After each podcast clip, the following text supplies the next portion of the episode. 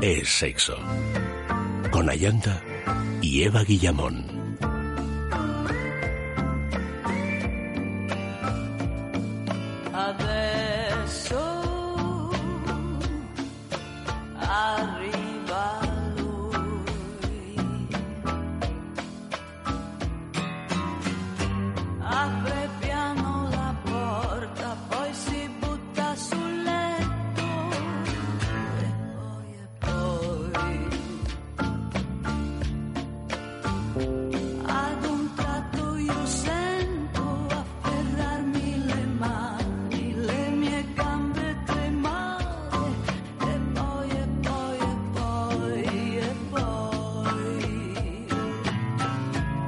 Muy buenas noches, queridos amigos. Bienvenidos a Es Sexo.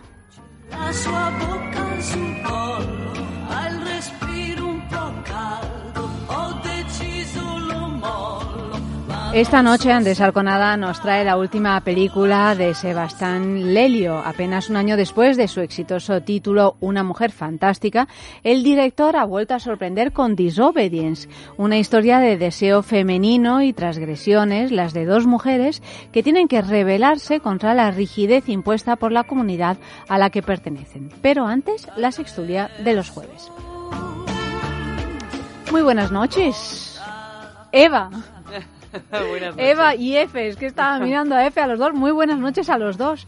Jo, Eva, que, pero que qué ensalada, ¿no? Qué maravilla. Sí, una maravilla, sí, la verdad. Buenas noches a la ensalada. Pero esta te la has traído de casa. No, no, no, sí, te lo llevo Ah, esta es diciendo. la- la- A veces en la máquina ponen cosas, yo voy a mirar, si hay ensalada, bien, si no hay ensalada, me voy. Pero hoy ha habido ensalada y he tenido que, pues he necesitado la ayuda de Sergio Valentín y de Dani, y de Dani, el de primer palo. Porque, porque no... No, no, porque no, se, la, se ha quedado atascada, Se ha la máquina no me la quería dar, yo sí quería que me la A mí el diera. otro día- Le dan un balonazo a la máquina. Exactamente, A mí el otro día- ha dicho, espera, que voy a por Sergio, que él va a saber qué hacer aquí. A mí el otro día la máquina es asquerosa se me tragó 60 céntimos y no me dio lo que yo estaba pidiendo. Y, y, el- y, y por la mañana me han devuelto en un sobrecito los 60 céntimos, cosa que yo no sabía. Auri, querida, buenas noches. Buenas noches. ¿Qué te parece la ensalada que se está comiendo Eva? Pues Para ser de máquina, Para oye, ser de máquina pues, parece eh, que se la ha traído. No está nada mal. el único producto de esa máquina que merece la pena, ¿eh? Muy bien, muy bien. Respetos hacia los productos vivientes en esa sitio. Mira, una idea, Auri, para tu, tu catering en ciernes. eh, Catering de máquinas. Hacer una Perdona. máquina. No, No, no, no, ¿tú sabes hacer el una, que se saca una máquina que no sea asquerosa, o sea, una máquina con cosas ricas, pensarla y ponerla en el mercado. Lo digo porque hay otros países donde esto ya está en marcha con enorme Mm. éxito. Sí, claro. Máquinas bios, por ejemplo, con cosas deli- de verdad, ¿eh? Sí, sí. Con cosas deliciosas.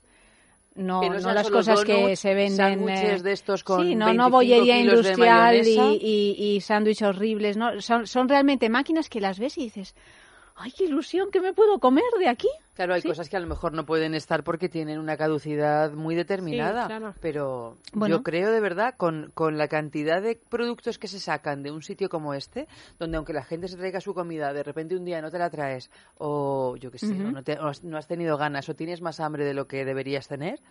O Bueno. para esas hambrunas de las dos de la mañana que lo que quieres es una golosidad, pero una golosidad que sea saludable y rica, pues... eh, Bueno, hay leyes eh, en algunos países que no permiten que dentro de un hospital las máquinas expendedoras eh, Vendan ofrezcan productos que, están diciendo que son una basura, además, es algo porque lo de lo están que se ha diciendo todos hablado los en días. España y es que hay unas inercias, por llamarlas de un modo fino, bueno, son temas de, de, eh, pues de algo- es la, la pequeña corruptela, ¿no?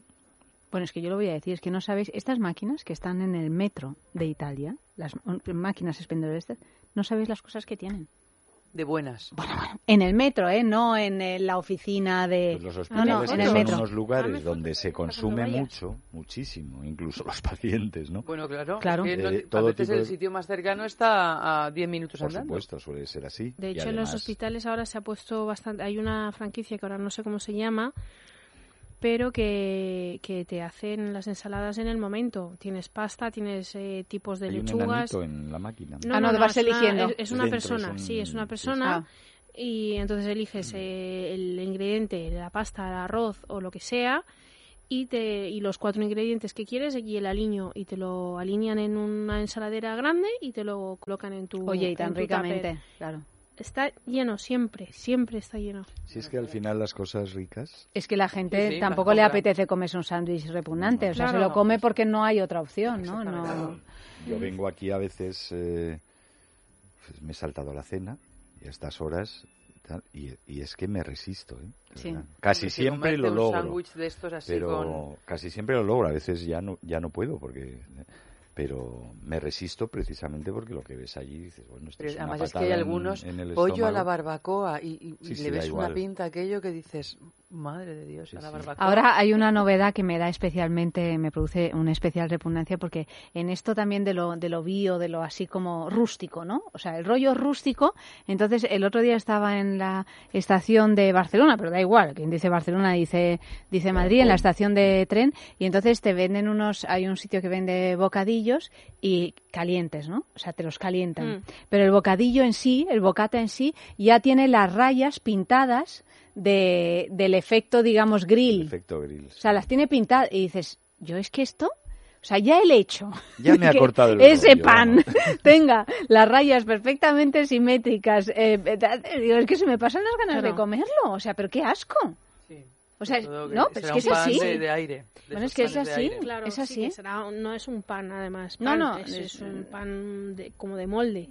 Mira, de verdad, en fin, qué, qué, qué, qué Qué de cosas, ¿eh? guarrerías. Qué de guarrerías, qué de come. guarrerías. Mira, podríamos comer cosas más saludables y hacer más guarrerías en el sexo, que es en Totalmente. el único La sitio guarrería es Claro, solo donde están permitidas. Auri, al mundo de la máquina. Nada, nada, vamos a lanzar la gama Hombre, pero- mm, lambreta. Perdona, o sea, te he dado una idea genial. Total. Las La- cosas quiero una- que me hagas una foto de las máquinas Vale. de Italia para Pues ahora una se lo idea. habéis contado a Claro. 16 millones de personas que nos están Bueno, Ya, pero como ya la estamos anunciando. Oye, eh, no vale. ¿eh? no vale, chicos, chicas, no vale. No, no, vale, por un era- tema de justicia. No nos Lo tiene que sacar. Auri. Lo tengo que sacar yo es- la primera. Nuestra No vais cocinera. a, a- a ganar el, el diamante de, de Bijou Indiscret y además quitarle a Auri negocio de Auri. el diamante y el negocio. Bueno, ya sabéis que tenemos noticia falsa a propósito del diamante de Bijou Indiscret, que es un diamante vibrador, es decir, un juguetito erótico fantástico, además también con una serie de complementos así en cuero para decorar nuestro cuerpo, que son una maravilla, pues eso, todo de la marca Bijou Indiscret. Y este es el premio para quien se- descubra cuál es la noticia falsa de, la noche. Eh, lo vamos a conceder dentro de un par de semanas ese premio, así es que estaros atentos a la sextulia y, y eso, y votad en nuestras redes, en el Twitter, arroba es sexo radio o en el Facebook en es eh, sexo, decidnos cuál es la noticia falsa. Vamos con la, la primera noticia de la noche que dice así, drones en lugar de modelos para adecuarse al ramadán. El último desfile de alta costura de Arabia Saudí ha sido diferente a todos los anteriores. Enmarcado dentro de la Semana de la Moda de Riyadh, con diseños de grandes marcas como Dolce y Gabbana, las modelos han sido sustituidas por vestidos flotantes llevados por drones. La situación, que para muchos ha sido tildada de cómica y apodada como el desfile fantasma, responde a la decisión de hacer el ramadán más apropiado, ya que a las mujeres no se les permite desfilar delante de los hombres y es necesario que mantengan su modestia y su decoro. Qué rollo Era eso más del fácil Ramadán, poner, el, verdad, poner también. el... Bueno, yo... O sea, que rollo... modelo, Oye, aquí ¿no? cada cual, ¿no? Yo imagino que... Yo no soy religiosa, pero que la, que la cuaresma y el adviento y todas estas mm, tradiciones católicas pues les resultarán también un poco engorrosas a, a otros religiosos, ¿no? Pero mm, pues que pongan el desfile en otro momento que no coincida Claro. con el ramadán. Pero lo que, no, no lo lo que sé. no te he entendido muy bien es si el desfile era en... en Ramadán. En, pero en, en en la- países... sí, sí, sí. En, en Arabia Arabia Saudí. Ah, vale. Claro, pues entonces mejor hacerlo en otro momento o entonces traer eh, modelos... No, es claro, tampoco, no, no, no, no es conveniente. Supongo- vaya rollo. Supongo que, que el, vamos, esto de que no se, en el Ramadán no se permite que las mujeres desfilen Delante de los ante- hombres. delante Delante de los hombres, Bueno, pero es que en el será- Ramadán no será tan específico. Pero ¿y los O sea, hombres sí pueden ver a mujeres? No, pero vamos a ver, durante- será algo que no pueden... pero. Durante el Ramadán, eh, que, que además el- Ramadán dura varias semanas y es durante las horas del día, porque hay que especificar Mm. que luego cuando cae la noche, pues uno puede comer y puede Yo seguir no sé lo haciendo de, lo de una verse- vida una vida normal, pero lo de, normal mm, entre comillas, desfilar delante habitual. de los hombres también, eso no lo sé, a lo mejor. O sea, lo de comer sí. Bueno, simplemente es que los hombres y las mujeres no, no se pueden relacionar entre, entre sí durante Pero las horas que del día. ¿no? caminen mujeres delante de hombres y mujeres. Pues no, porque se, se, se considera en cualquier caso una situación de, de seducción, ¿no? O sea, tú seduces a través de, de, de la ropa, de cómo andas, de cómo tal, pero, Pero pero yo estoy convencida de que esto no es casual. Quiero decir que Dolce y Gabbana, cuando a- arma un desfile en Arabia Saudí, sabe, el Ramadán sabemos que va cambiando porque no es, Mm. en la, mi- no de las nuestras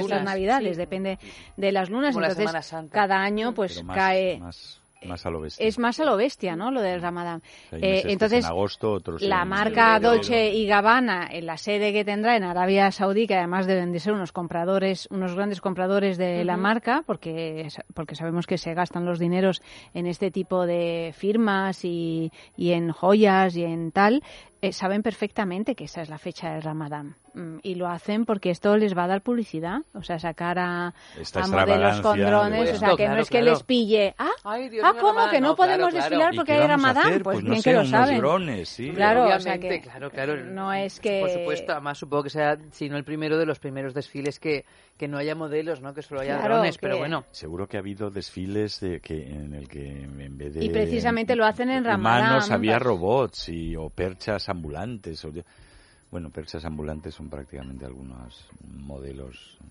delgadísimas pero quiero decir que ya n- verdaderamente no saben qué inventar en la escenografía en la puesta en escena de, de los desfiles es parte del asunto ¿no? Claro. Y bueno, con los drones además ahora que están tan Están tan de, moda. moda. ¿no?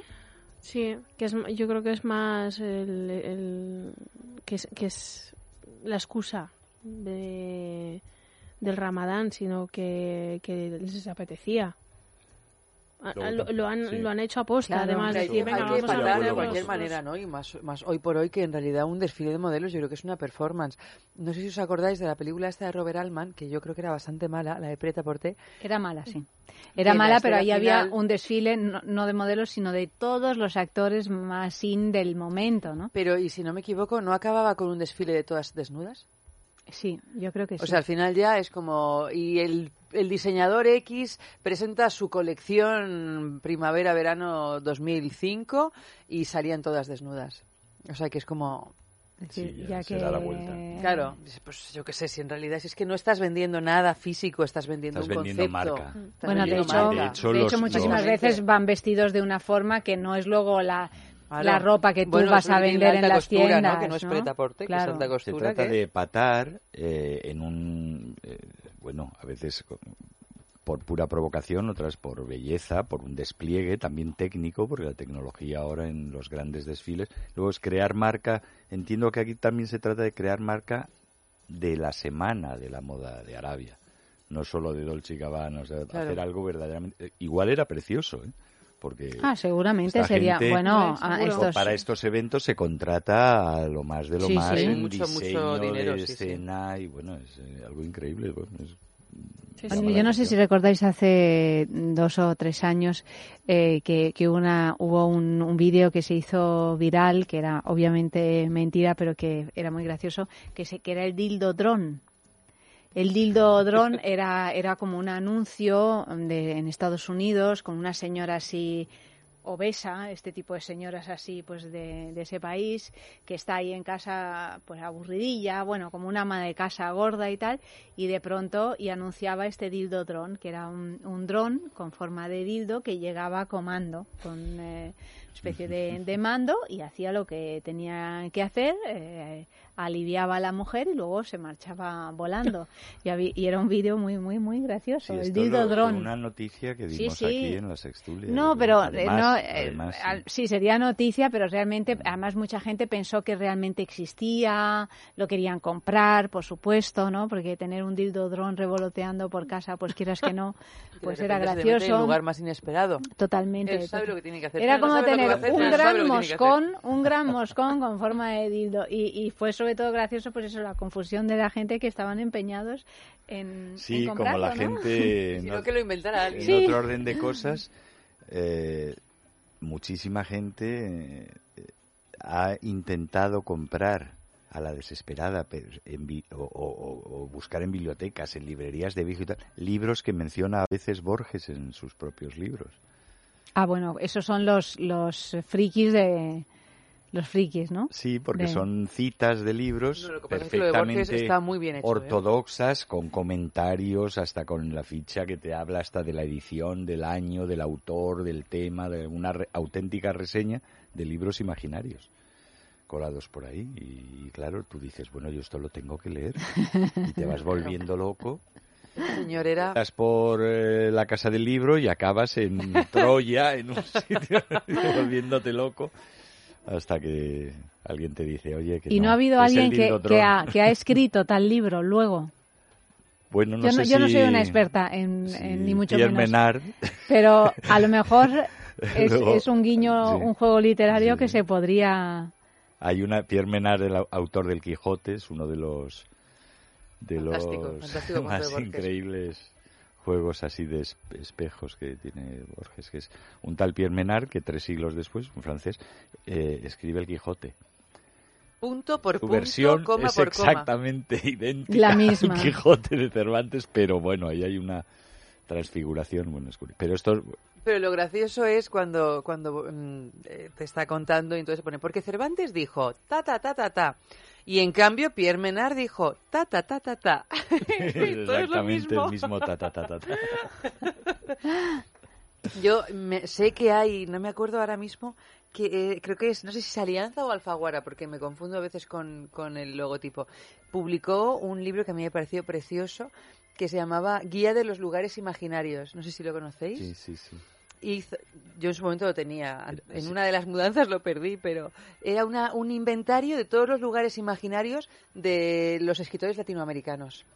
Macondo, Claro, claro, sí, bueno, sí, bueno, es que mm, y era un diccionario, o sea, entonces te ponía dónde estaba, cuánta gente vivía. Sí, como los bestiarios. que hay Como los de- bestiarios, sí. sí. Es que, claro, es todo un mundo, ¿eh? Podrías que hacer eso- una geografía... Pero yo cuando tenía, no sé, nueva. Pocos años, pues no sé, 15 o 16, que la primera vez que le- recuerdo un, pequeño relato que me fascinó, que se llama En Historia Universal de la Infamia, creo que está, que se llama Tres versiones de Judas, en el que hace referencia a un teólogo sueco de Lund, me parece, de una ciudad muy universitaria de- del sur de Suecia, que en, a finales del siglo XIX desató una controversia tremenda entre eh, teólogos y con el, eh, con el sínodo episcopal de la Iglesia luterana escandinava y tal, eh, eh, sobre sus interpretaciones de la figura de Judas. Y bueno, yo estuve enloquecido, entonces no había no había internet. Todo era bueno, más apenas en había momento, luz claro. eléctrica cuando yo era pequeño. Eso piensan mis hijos. ¿no? Y por supuesto no había Y teléfono. bueno, me fui hasta la Biblioteca Nacional tratando de... No conocía yo esta, esta característica de, de- de- Iba a decir de Forges. De Forges, sí. De Borges. Y, y piqué. O sea, esto que parece muy gracioso, yo fui el primer...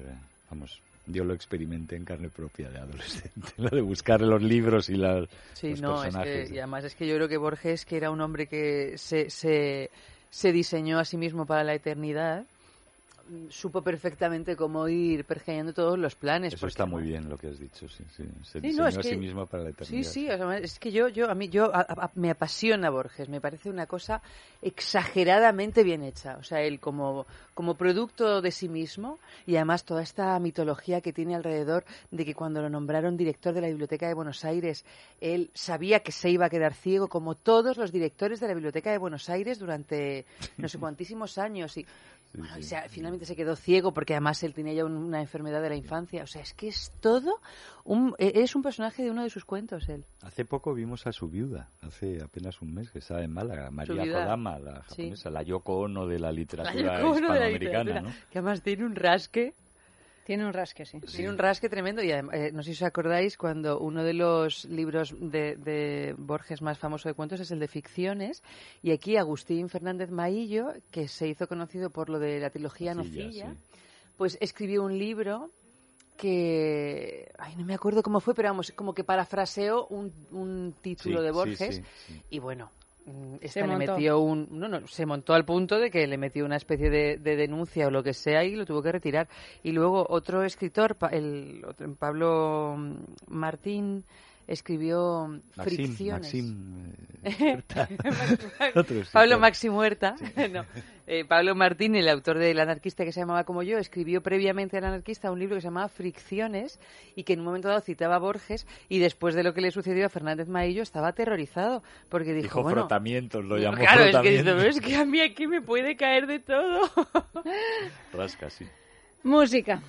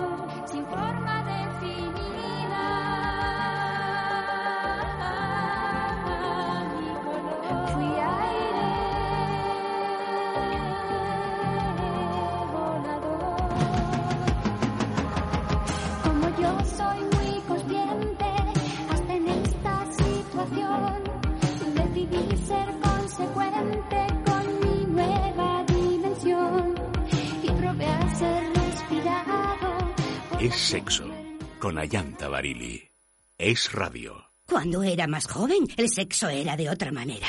Ahora es diferente y quizás mejor. Llevo 68 primaveras disfrutando de cada beso y sé que me quedan muchos placeres por descubrir. La primavera dura más con Amantis, tu tienda erótica. Descubre cómo en amantis.net o en nuestras tiendas. ¿Quieres mejorar tu sexualidad y disfrutar de sensaciones únicas? Con Lelo, los innovadores masajeadores eróticos, disfrutarás de un placer íntimo y de pareja como nunca antes. Lelo es placer, Lelo es deseo, Lelo es elegancia. Vive la experiencia completa en lelo.com y visita las mejores boutiques eróticas para vivir la sexualidad más intensa y placentera con Lelo. Prueba a tomar durante 10 días un vial de Ceanum y verás cómo mejora tu piel. Ceanum presenta la máxima concentración de colágeno hidrolizado tipo 1, elastina y vitamina C, actuando desde dentro. Ceanum es más que un tratamiento cosmético. Consigue una piel firme, hidratada y sin arrugas en solo 10 días con Ceanum. Ceanum, ahora en nuevo formato. De Laboratorios Acta Pharma. De farmacia.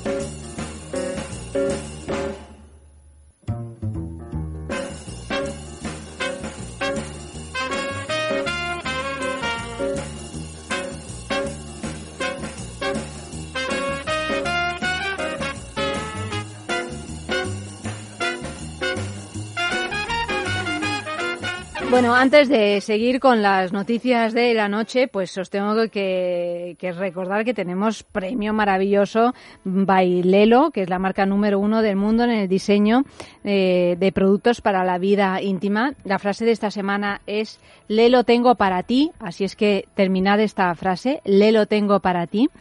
Para participar, pues es muy sencillo, puedes hacerlo desde varias vías en nuestro Facebook, es sexo, en nuestro Twitter, arroba, es sexo radio, o también en nuestro número de WhatsApp 681 20 53 27 681 20 53 27 ahí podrás dejarnos eh, una nota de voz pues eso con la frase de la semana. Le lo tengo para ti Mm, termina la frase.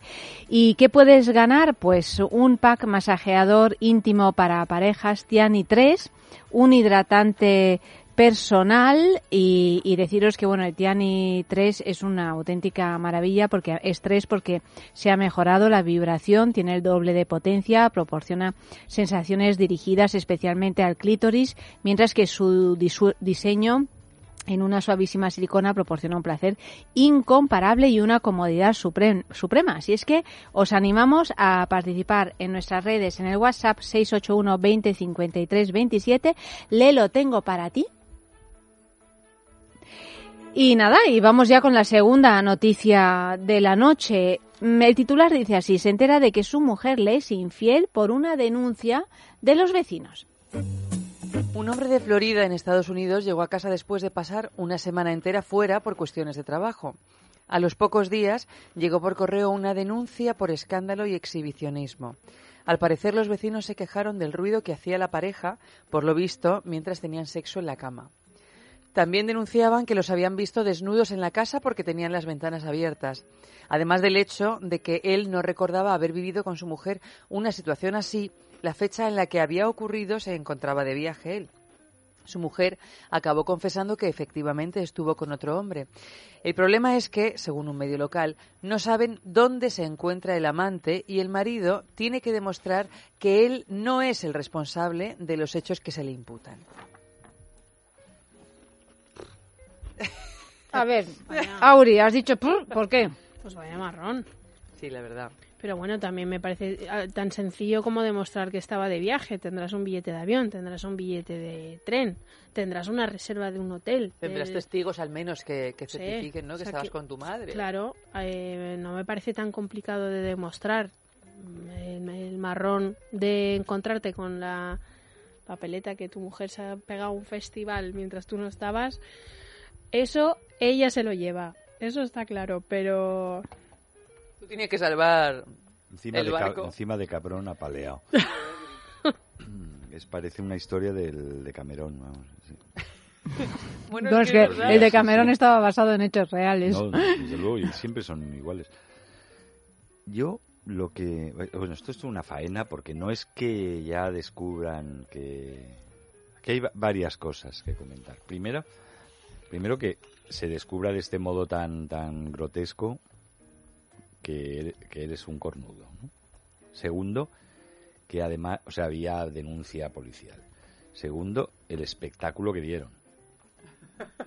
Una cosa es que te pongan los cuernos y otra que te los pongan de- con fuegos artificiales y exhibiciones, gritos, o sea que ya dices, coño, y hasta el, el pobre desgraciado este dice, dice, no, si a mí con- conmigo no hace esas cosas.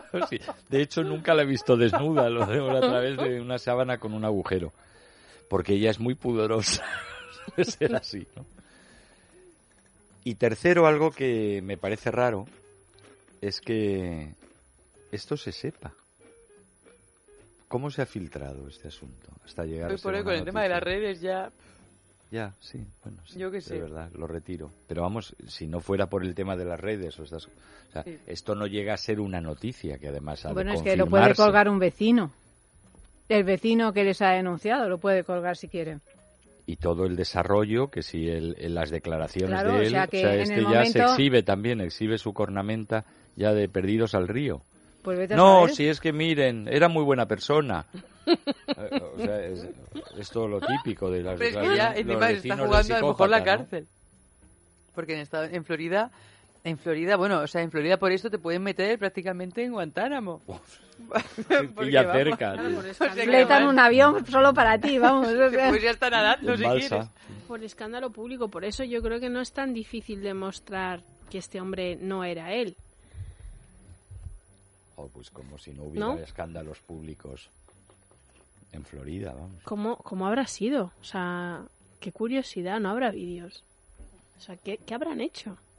Bueno, Para oye, que un a, veces, a veces un vecino, a- o sea, a veces en las casas, según sí, qué sí, sí, casas, sí, sí. se oye como si estuviera en, en tu salón, ¿eh? O sea sí, que pero bueno, entiendo que un día a todos nos ha pasado. Un día te, te parece hasta divertido, otra cosa es que cada noche sea el mismo espectáculo. Entonces ya dices, bueno, a ver, Algo se han tomado. Porque no es normal, esto no es La normal. indiscreción de la mujer, o sea, yo entiendo que esa mujer... Que no era su práctica habitual, ¿eh? Porque No, no, claro. estuviera insatisfecho. Cualquier cosa, o no sé, o fuera a lo mejor por pura venganza, porque le había pillado oliendo a... Pero vemos que te estás sintiendo así especialmente identificado con esta, esta Con la mujer. Con la mujer, ¿no? con la- porque No, es- quiero decir que, que, eh, puede, puede cometer un adulterio aprovechando por le- los motivos que sean, pero hacerlo de un modo tan escandaloso en tu propia casa, parece que es que ya quieres provocar que el otro se entere, ¿no? Bueno, en un momento dado la noticia dice, además del hecho de que él no recordaba haber vivido con su mujer una situación así. Que, que, vamos, que de haberla vivido lo habría recordado, indudablemente. Yo, o sea, la verdad diría que conmigo eso no lo hace. El hombre ahí preocupado diciendo, yo me estoy volviendo loco, yo estoy teniendo ya amnesias y no recuerdo no recuerdo cosas. De todas maneras, sobre los escándalos eh, que se generan en un encuentro sexual, que muchas veces uno no es consciente de la escandalera que está que está armando. Yo re- recuerdo, Normalmente no, no lo es consciente. yo recuerdo ¿no? hace, no, no, claro, no lo es. Yo recuerdo hace unos años una situación verdaderamente mm, graciosísima y absurda en la boda de una grandísima amiga eh, que era una boda que había alquilado, se, se había alquilado todo un hotel eh, y que tenía como diferentes bungalows, diferentes lugares y tal. Y en el centro de, de, de estos, de este hotel, de estos, había como un gran jardín que era donde se celebraba, eran, era una boda que duraba un fin de semana, donde se celebraba eh, la, la comida, el banquete, los varios banquetes que, que hubo.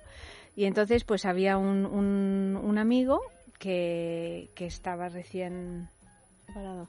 No, al contrario, Casado. recién emparejado, e- evidentemente por la eh, pasión de- del asunto y en, en el banquete de pronto estos dos desaparecieron, se metieron en el bungalow que estaba pegado al este. Bueno, o sea, yo creo que callaron a 200 personas. No, no, no, o sea, eran unos alaridos. Pero Además, eran los novios, no, no, no, no, No, era una no pareja de invitados, eran Ah, unos alaridos. pero no con la novia ni con No, no, no, entre ellos, pero era, o sea, era un banquete todos sentados, todo bastante formal y eran uno- unos alaridos, además no de ella, sino de él. Que era- eso era algo eh, Más extraño. más extraño, porque Sí, estamos sí. acostumbrados a que la que la Como lo de que un burro en celo, copulando. bueno, bueno, no, pero era una cosa, o sea, lo recuerdo como todo el mundo callado, como riéndose y no se acababa nunca, porque además se te dilata el tiempo, ¿no? Era una cosa como muy fuerte. Es que yo recuerdo, es que todo esto con, con la familia, la abuela, el no sé qué, o sea, quiero decir. yo eso- recuerdo en un pueblo donde veraneaba, un verano, que había un burro que empezaba a rebunar como, Bueno, es que los como un burros- animal al amanecer y los chavales le llamábamos el burro gallo. Salía el sol y empezaba así con una berrea o como se llama, impresionante, ¿no? Unos alaridos, un- unos orgasmos. ¿Pero él solo o Bueno, no, solo se oía. Él reclamaba, oía, él lo reclamaba. vimos, que era- estoy es un animal mitológico de, algún bestiario, el burro gallo. El burro gallo. Oye, pero ¿y la, y la boda aquella que cómo terminó el asunto? O sea, ¿salieron? ¿Alguien vi- fue a decirles, disculpad, eh, No, no, chicos, ellos oye, mira, que- llegaron al clímax, se echaron su siesta y luego cuando salieron por la tarde, mm, no pasado nadie comentamos nada. Porque la gente sabía que eran ellos. O sea, todo el mundo los reconoció. Hombre, es que venía de una casita que era la de ellos. Era donde ellos estaban, un bungalow. Y, además no estaban en la mesa. No. Claro, pero bueno, si No, son ya. 200 personas, quieras que no, muchas de ellas no se conocerán y... Claro. dirán, yo qué sé. Pero claro, allí salieron como No, los eso amos fue- no se conocían ni ellos. Fue- No se seguramente fue un flechazo. Pero qué gracioso que fuera él, porque Era él, yo sí era él. recuerdo a alguna vecina y es, es, es más la mujer. Es más que la yo. mujer, sí, sí, Tampoco sí. nunca lo he entendido muy bien. Hay muchos. eh, O sea, me parece un poco Bueno, es una cosa Exagerado, ¿no? cultural también, ¿no? Y parejas bueno, la tienen- mujer es la sí. que recibe también, o sea, es, ¿no? No sé. Sí, pero Pero volviendo al tema este de que nos ocupa, yo, eh, verdaderamente hay muchas parejas que no se conocen o tienen una idea de diferente de su Mm. cónyuge, ¿no? como este, seguramente. que- y, y además en muchas historias de estas clásicas, de- de- de- desde eso, desde el de Cameron, de cornudos y películas, eh, la- ella es muy pudorosa con el cornudo. Ay, no, cariño, no puedo, ya sabes que a mí me da... Y luego es una una amante prodigiosa, ¿no? Y Luego lo que hay que tener en cuenta es que tú no eres la misma persona como amante eh, con todos tus amantes. ¿no? Creo. Bueno, no, ser que tengas muy mecanizado y seas una especie de, de Claro, habrá una robot esencia que tal sexual. vez esté ahí, pero claro, Claro. Tu, tu interacción Mm. es una interacción con otra persona, ¿no? Que también, claro, Mm. en función de lo que de lo que se cree, Y tú puedes estar muy, muy convencional o muy pacato o pacata con una mujer o con un hombre, ¿no? Una- hablemos de mujeres, pues esa mujer, no, no, es que mi mujer no le gustan las felaciones, o sea, no, no, lo considera repugnante. Y resulta que tiene un amante con el que no para de hacerlo, ¿sabes? O, o lo, o lo tendrá, o lo tuvo, o vete tú a saber. O sea, que la verdad no es que no le guste, es que no le gusta hacértelo a ti. claro. Música.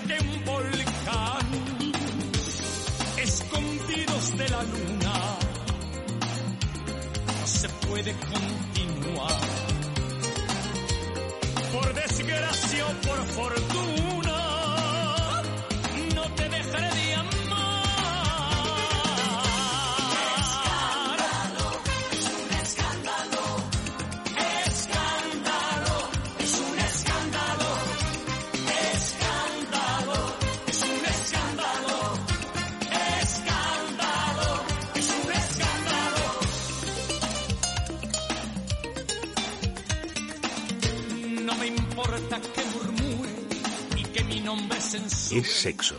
Con Ayanta Barili. Es radio. ¿Quieres mejorar tu sexualidad y disfrutar de sensaciones únicas? Con Lelo, los innovadores masajeadores eróticos, disfrutarás de un placer íntimo y de pareja como nunca antes. Lelo es placer, Lelo es deseo, Lelo es elegancia. Vive la experiencia completa en lelo.com y visita las mejores boutiques eróticas para vivir la sexualidad más intensa y placentera con Lelo. Muchas son las causas que motivan que más de 7 personas de cada 10 padezcan insomnio, estrés, ansiedad y factores ambientales. Dormax basa su eficacia en sus componentes. La pureza de su melatonina al 99% de pureza induce al sueño continuo. Los extractos de valeriana y amapola relajan y ayudan al descanso. La pasiflora mejora la calidad del sueño. Aprovecha las virtudes de Dormax. Mantén las horas de descanso sin interrupciones. Dormax, de Laboratorios Actafarma, de Farmacia. Antes éramos auténticos fitipaldis del amor. Ahora es diferente. Nuestros cuerpos son diferentes y los tiempos también lo son. Pero 72 primaveras después, el sexo sigue siendo increíble. La primavera dura más con Amantis, tu tienda erótica. Descubre cómo en amantis.net o en nuestras tiendas.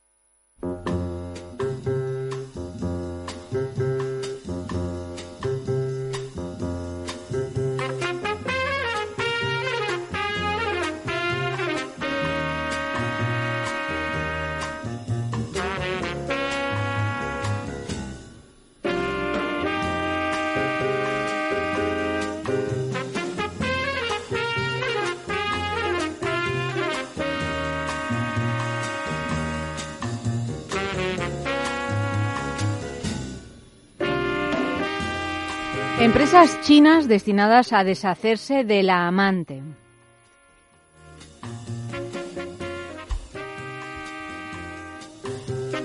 Beijing Modern Marriage Counseling Service, también denominada como Hospital del Amor, es una empresa destinada a romper relaciones adúlteras. Su creador es Wang Junji, un abogado especializado en divorcios que, atendiendo a las exigencias del mercado, decidió dedicarse a las infidelidades, que es el motivo de divorcio de uno de cada tres matrimonios en China. Cuenta que la mayoría de clientes son mujeres y además de la cuestión sentimental hay una cuestión de desigualdad porque en la mayoría de los casos el hombre es el sustento económico del hogar y el que tiene un mayor nivel educativo. Si se divorcia, la mujer perderá esa fuente económica. Según una psicóloga que trabaja en Pekín, en China tener una amante todavía se considera un símbolo de poder social y también influye el rápido crecimiento de la clase media. Hay más dinero y más ganas de ostentar que lo tienen. El modus operandi del Hospital del Amor es hacer un seguimiento del cónyuge y amante y luego convencer a cada uno de la necesidad de romper. Al marido, por ejemplo, se le explica todo el dinero que perderá si se divorcia en base a la manutención de los hijos y compensación a su exmujer. Y todo esto, concluye el abogado Wang Junji, dentro de la legalidad. Bueno, pues eh, seguimos con amantes. O sea, no se las cargan. No, no, no. Simplemente las hacen desaparecer de una manera De una forma sutil. Sí. De verdad que eh, es cierto que las noticias de China mm, o las que nos llegan son muy extravagantes, ¿no? Pero por otro lado, cada vez cada vez son menos China. O sea, son cosas que podían pasar en, En Florida también. O sea, son como extravagancias normales, valga la, la paradoja. Pero esto de- del, Esto del una hospital... agencia, un no sé qué hospital, como servicios ya de una sociedad perfectamente, absolutamente capitalista. Pero ¿no? esto del Hospital del Amor, no entiendo, ¿quién contrata estos servicios? La, la pareja, la parte de la pareja, la mujer que de la que se quieren divorciar. Yo me imagino que sí, ¿no? Porque si tienen que convencer tanto al amante como, Como al marido, al marido, el pues marido, entonces- si lo contratara a él ya estaría convencido. Es la mujer la que, la que intenta, bueno, es lo que ahora se llama también, no es una agencia, pero es un intermediario, ¿no? Entre, por ejemplo, en, en, ah, en divorcios, aquí está la figura de la, del mediador, ¿no? Eh, a- eh, que es alguien que intenta llegar a acuerdos antes de, de convertirte en, en los Rose, ¿no? Bueno, antes de. Sí. Los, los de la guerra de los Rose, Mm. ¿no? o Kramer contra Kramer. sí, sí. Sí, bueno, la guerra de los Rose era todavía más, más Sí. bestia que ya es decir que Kramer contra Kramer, ¿no? Pero bueno, los mediadores eh, no es que medien para salvar el matrimonio, No, sino pero- para no llegar a juicio. para no llegar a juicio. Bueno, pero es una figura que antes no figura, existía sí, sí. y que se, se ha, Arbitrajes, sí, sí, se hay- ha puesto para, para evitar eh, males mayores, Mm. realmente. Pues a mí me parece inteligente esta postura de los chinos. Si va de buenas, ¿verdad? Sí. No además, si no aceptas después de por las buenas, por todos los inconvenientes que, que te hemos explicado, pues te Claro, si partiremos sigues, claro, si sigues convencido, pues oye. No, es que hay también o- o- otra agencia, otro tipo de agencia que no sé si es un brazo de esta que leímos hace bastante tiempo la noticia, que se dedicaban a buscar amante al amante. Es decir, que lo Para que, que hacían con el amante era eh, pro- eh, eh, de modo casual, o sea, organizarle citas sin que el otro lo supiera y- o la otra lo supiera para que ese amante se distrajera del hombre o de la mujer casada y acabara enamorándose de un tercero y entonces dejara a la pareja en su, en su formato original. Eh, que esto ya me parece también una cosa, por otra parte, un concepto muy oriental, que es el de no ir de frente y, y atacar por los laterales eh, y Mm. sin sangre. O sea, sangre, hacerlo sí. y contando un montón de mentiras. O sea, ¿no? La o sea, estrategia oblicua. Una estrategia oblicua, sí. Que yo no digo que a veces no sea incluso más eficaz que, Muy oriental, sí. que, que las Bueno, nuestras, ¿no? sabio, cierto sí. De todas formas, todos estos asuntos, eh, la noticia anterior de, de la- los amantes exhibicionistas y el cornudo, esto de la agencia para deshacer eh, líos, ¿no? Todo señalan disfunciones de la manera de, vivir en pareja. Todo esto del amante, el Cristo que se monta, los celos, los cuernos, las agencias, los mediadores, los divorcios, los- es porque porque la vida en pareja tiene mucho de conflicto, mucho, no mucho, demasiado de conflicto.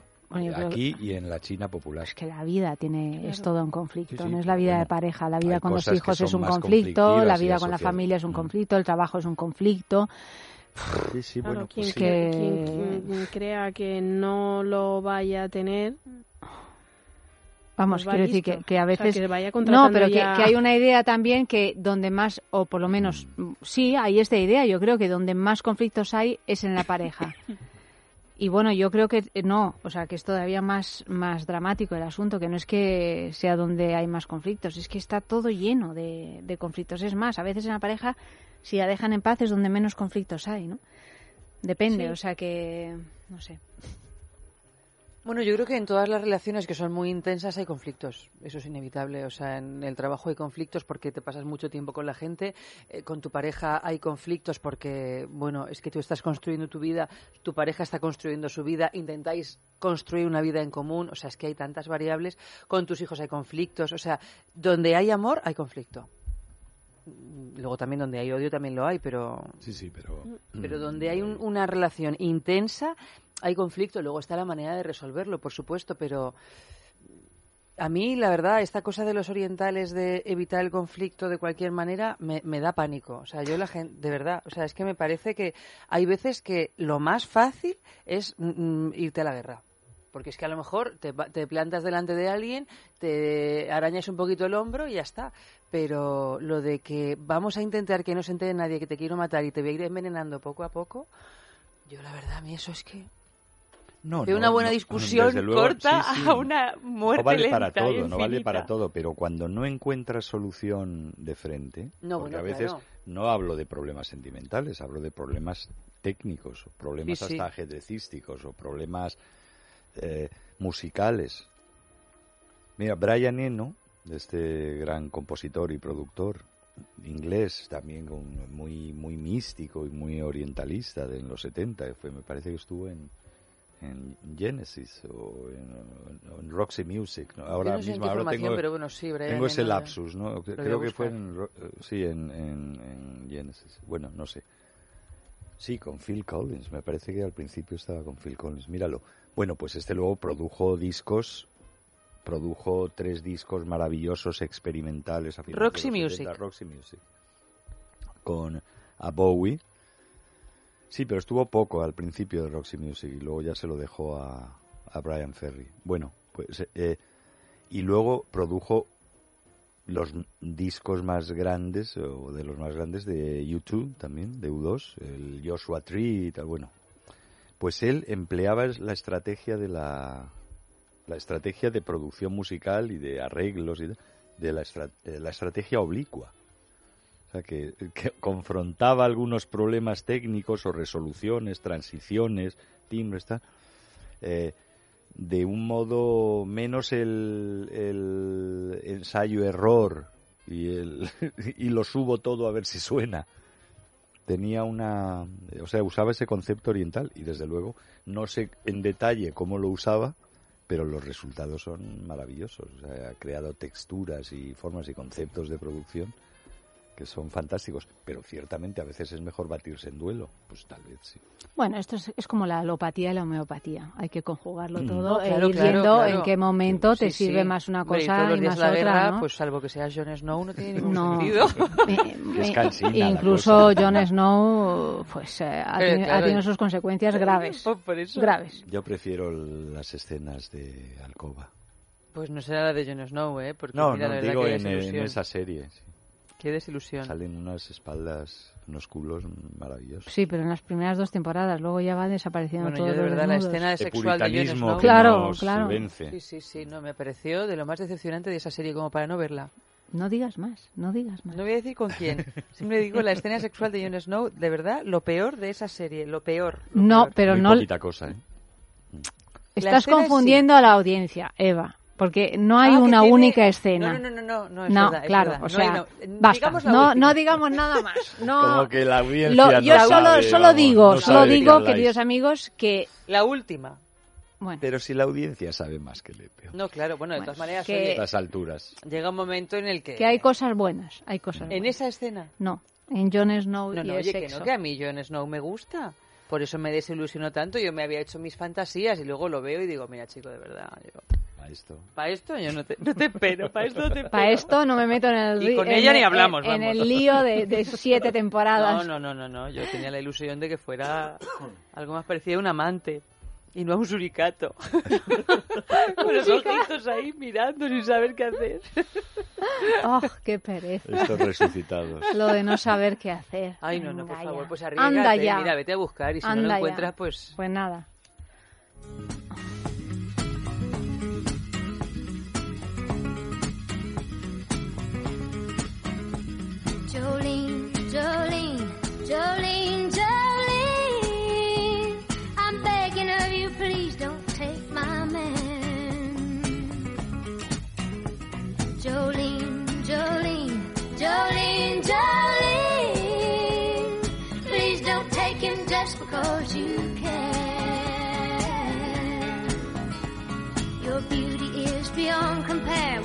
Flaming locks of auburn hair, with ivory skin and eyes of emerald green.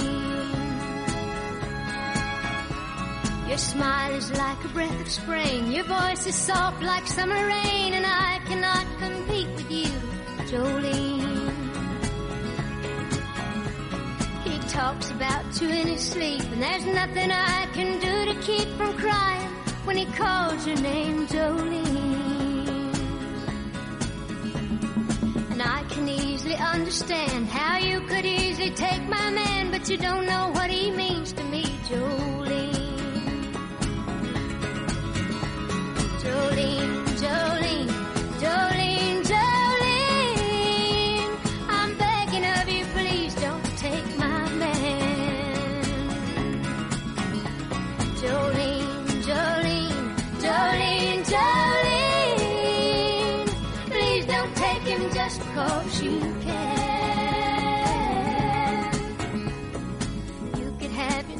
Of men, but I could never love again. He's the only one for me, Jolene. I had to have this talk with you. My happiness depends on you and whatever you decide to do. Jolene,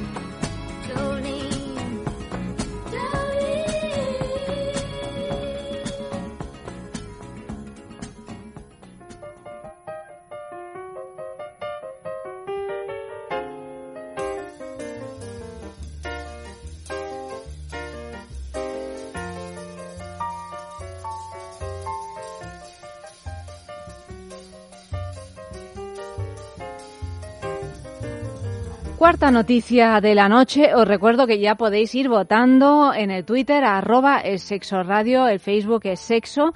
El titular dice así, el bulo de la actriz porno convertida en ganadora de las Olimpiadas de Física y Química.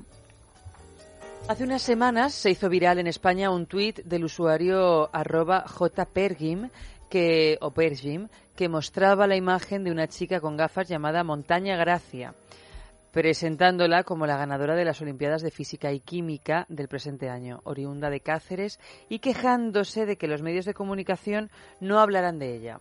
Su cuenta con más, con menos, perdón, de 500 seguidores acumula ahora más de 20.000 me gusta y más de 13.200 retweets, entre ellos de personas tan relevantes como Manuel Campo Vidal, Pepa Bueno o Marta Robles. Pese a que los retweets continúan, muchos usuarios han advertido que se trata de un bulo. La chica de la imagen es la actriz porno ya retirada Mia Khalifa. Además, las supuestas Olimpiadas de Física y Química 2018 no existen y entre los nombres de los estudiantes ganadores de la Olimpiada Nacional de Química no hay nadie con el nombre de Montaña mm, García, que antes te he dicho Gracia. Algunos de los personajes que cometieron el error de retuitear sin comprobar, como Marta Robles, ya se están también haciendo eco de esta confusión viral. Otros, como Pepa Bueno, han eliminado el retweet. Pero ¿cómo van a retuitear eh, sin comprobar? Pues anda que la cantidad de cosas, que vamos, todo lo que se retuitea eh, no lo compruebas, ¿no? O sea, que es que es una cosa No, así... podría no podrías estar en Facebook, en Twitter. En Twitter, vamos. Pues sí. Si tuviéramos, no sé, ahora a lo mejor sí, deberíamos hacerlo, pero Comprobarlo todo, pues eh, sería un trabajo en sí mismo.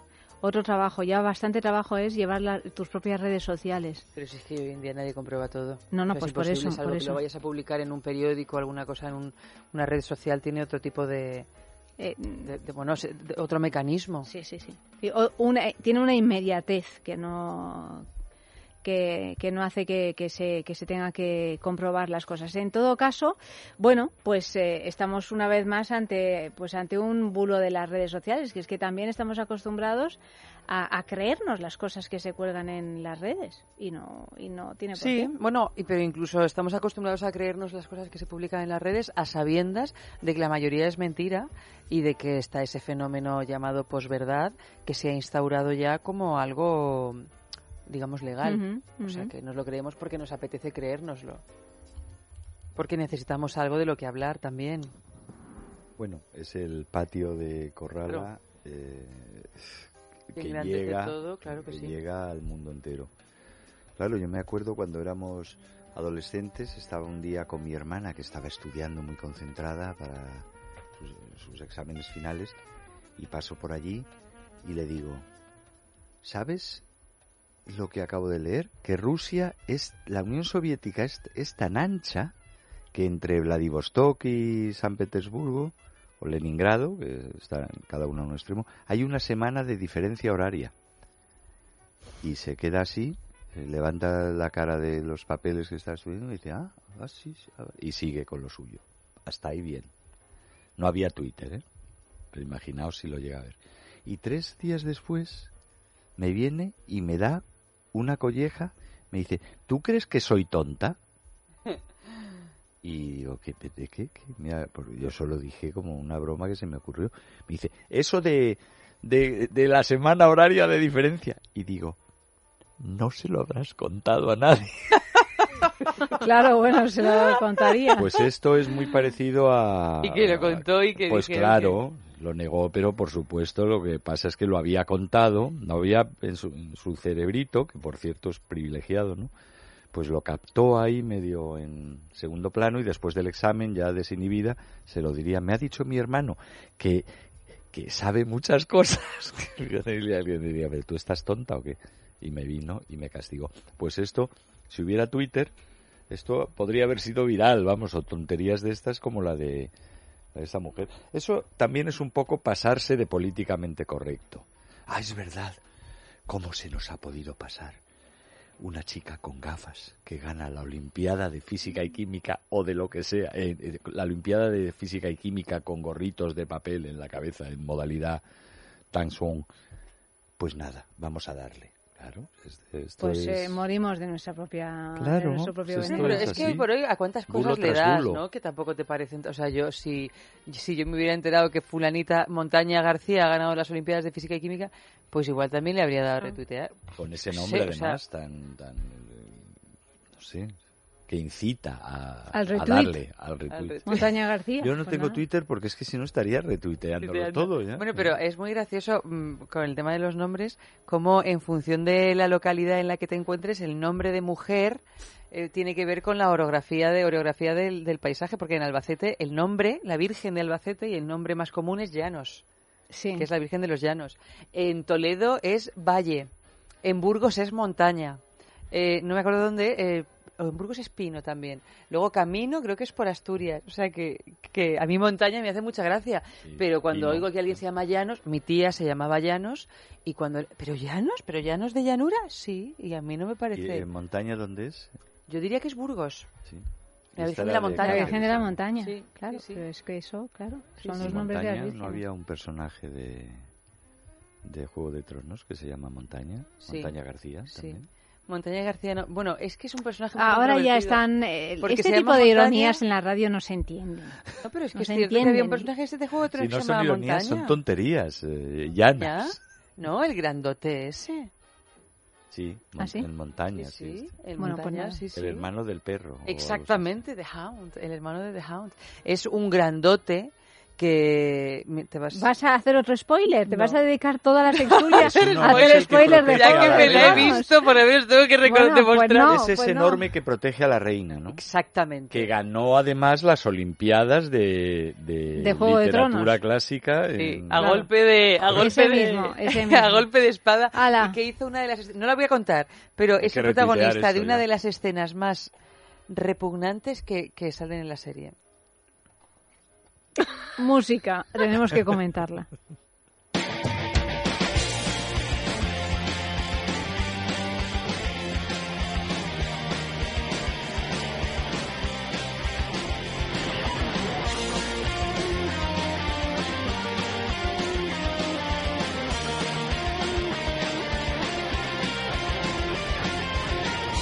Ni me escondo ni me atrevo, ni me escapo ni te espero. Hago todo lo que puedo para que estemos juntos.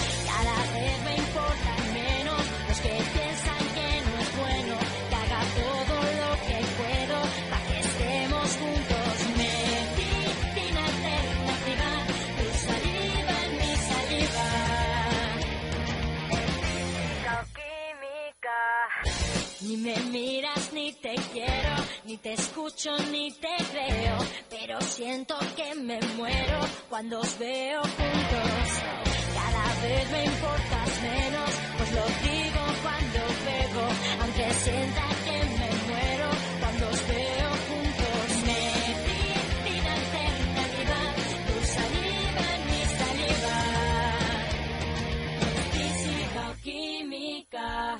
Bueno, eh, última noticia de la noche. Descubren una de las principales claves del atractivo masculino. Bueno, esto es una notición, vamos.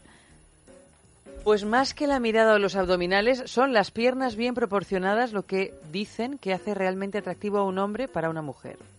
Esto lo dice un estudio publicado en la Royal Society Open Science y realizado por un grupo de científicos de la Universidad de Cambridge. Según dicho estudio, las mujeres prefieren a los varones cuyas extremidades inferiores miden un poco más de la mitad de su altura. El motivo responde a miles de años de evolución y vendría a significar que los hombres con esta característica física están sanos y tienen una buena nutrición, lo que podría dar lugar a una buena descendencia. Este experimento, como revela la revista Science, fue realizado solo con hombres y mujeres estadounidenses heterosexuales y esto también dicen que puede limitar sus hallazgos. Pues otro dinero tirado a la basura. Pues otro, estudio de estos. Vamos, ¿Qué es sea, lo que, que- o sea- cuál es una de, para ti, Eva, una de las principales claves del atractivo masculino? Bueno, o sea, lo de la- pues- pues es que ahora mismo no lo sé, son varias, pero lo de las Pero piernas, las piernas, yo fíjate, es algo que... lo de las no- piernas, hombre, sí, pues yo qué sé, un paticorto, pues bueno, pues- Claro, un patilargo pues tampoco. pero yo más que el tema de la longitud de las piernas, pues que estén más o menos torneaditas, ¿no? O sea que estas piernas tan feas que tienen los ciclistas. no, porque no tienen piernas Sí. bonitas los ciclistas. Es verdad que no. Pero yo no, fíjate, no es una parte del cuerpo del hombre que me, me llame la atención.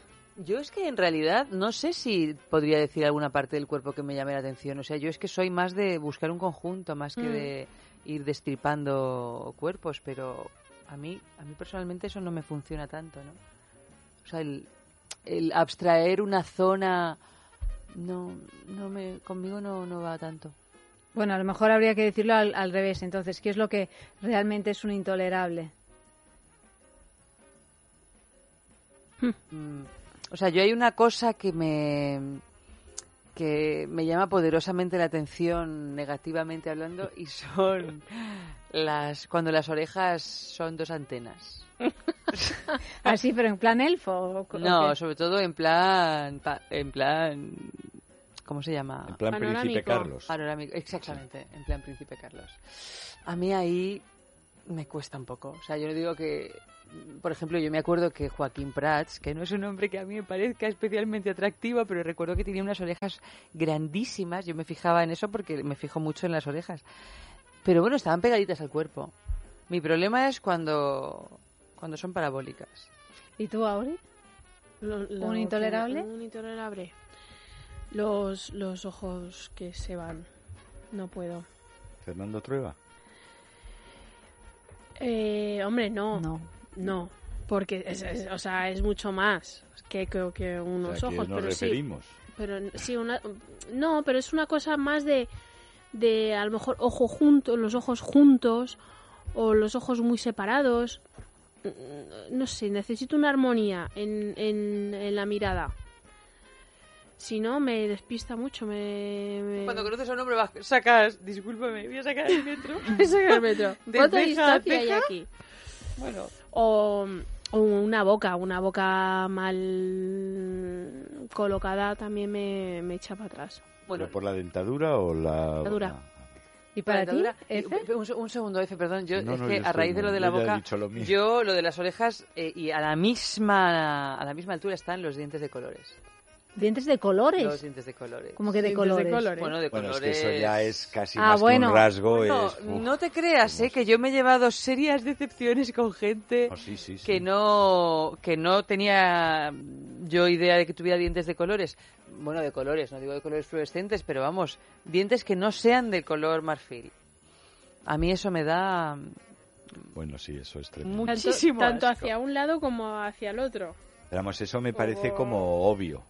Nadie puede decir que... Mira, yo yo también lo creía, pero yo Hay un en la morbo boca que también no no no digo que haya un morbo, pero muchas veces pues a lo mejor conoces a alguien y pero te has dado cuenta cómo tienen los dientes y a mí me ha parecido algo excesivamente evidente.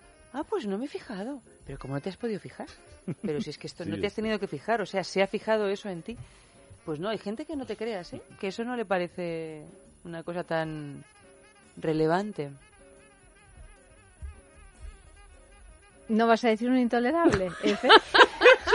Ya he pasado se ha por puesto a mirar el reloj. He, pasa- he pasado por esto en este, en este No, programa. Hemos no. hablado de intolerable. No, hemos hablado de actitudes intolerables, pero no Hemos hablado de cuestiones- todo, aquí hemos hablado de no, todo. de Hay- cuestiones Nada, físicas intolerables. 400.000 manías. ¿Tienes 400.000 manías? Sí, sí, son intolerables. ¿Tú? O sea, yo también me intento fijar en el conjunto porque creo que todo el mundo más o menos... se- Mm. O sea, el que dice, no, no, es que esta tía me vuelve loco porque tiene unas tetas. Bueno, bueno, pues vale, tío, o sea, pues tú mismo. O sea, es una cosa que... es- y luego, bueno, pues luego puedes observar observarla por partes, ¿no? Claro, y a lo mejor el conjunto es eh, muy resultón o muy atractivo, pero tiene eh, los pies planos. Joder, pues no sé, eso depende depende de cada uno. Yo, por ejemplo, me fijo mucho en las manos y, y, en la voz también. O sea, hay voces que es que me, me resultan imposibles. Imagínate También, tener que oír a es esa mujer claro. todos los días de tu vida, ¿no? Que son Sí. muchas cositas. No, hay veces. No, pero es verdad que hay gente que, que es capaz de fragmentar más los cuerpos. Y, y hay otra gente que no, pero que sí que es verdad que muchas veces pues te oyes o amigos o, o gente que no conoces que le que acaban enganchándose de alguien porque pues que me encantaron sus pies o sus piernas o su boca o, o sus pechos o lo que sea. Pero a mí eso tampoco me funciona, lo del tema de Es la, que la, fra- fragmentación. la fragmentación de los cuerpos y, y yo creo que es más masculina, ¿eh? Que femenina. Puede ser, no lo sé. Puede ser, no lo sé. Tal vez. Pero, bueno, yo a los hombres, o sea, no es que tenga tolerables ni intolerables, me parecen casi todos, me parecen bastante intolerables, porque está la cosa fatal y en eso reconozco que tenéis un problema, las mujeres heterosexuales. ¿no?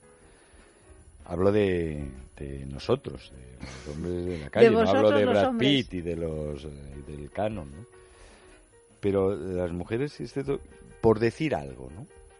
No me gustan las mujeres. Hablamos antes de, de los de las piernas de los hombres mm, un poco más de la- eh, midan un poco más de la mitad de, Ujú. de la estatura, era, ¿no? Sí. Pues a mí los brazos cortos, un poquito cortos, porque además es, eh, todo esto es cuestión, son De márgenes de eso. 3, 4 Sí, bueno, claro. ¿eh? O sea, cuando llegan las puntas de los dedos más o menos a las caderas y no bajan de ahí. O, Y que o parecen sea, bracicortas. Sí, eso es algo que siempre me ha dado un, un pelín de, de mal rollo. Como os conté aquí un día que, que me fijé en, en Göttingen. estaba, estaba sentado en una hace un año en una, tuvo pues sí, una hace justo un año. alucinación. No, no, no era una alucinación. Era una O sea, estaba- realidad. Estaba, sentado en la calle mayor de Göttingen, que es un pueblo muy bonito y muy pequeño ahí en Sajonia, la Baja Sajonia, y de repente me estaba fijando en la gente, como estaba ahí pasando el rato en una ciudad diferente, ¿no? Y estaba muy transitada y de repente veo un- una persona y digo, ah, mira, brazos más cortitos.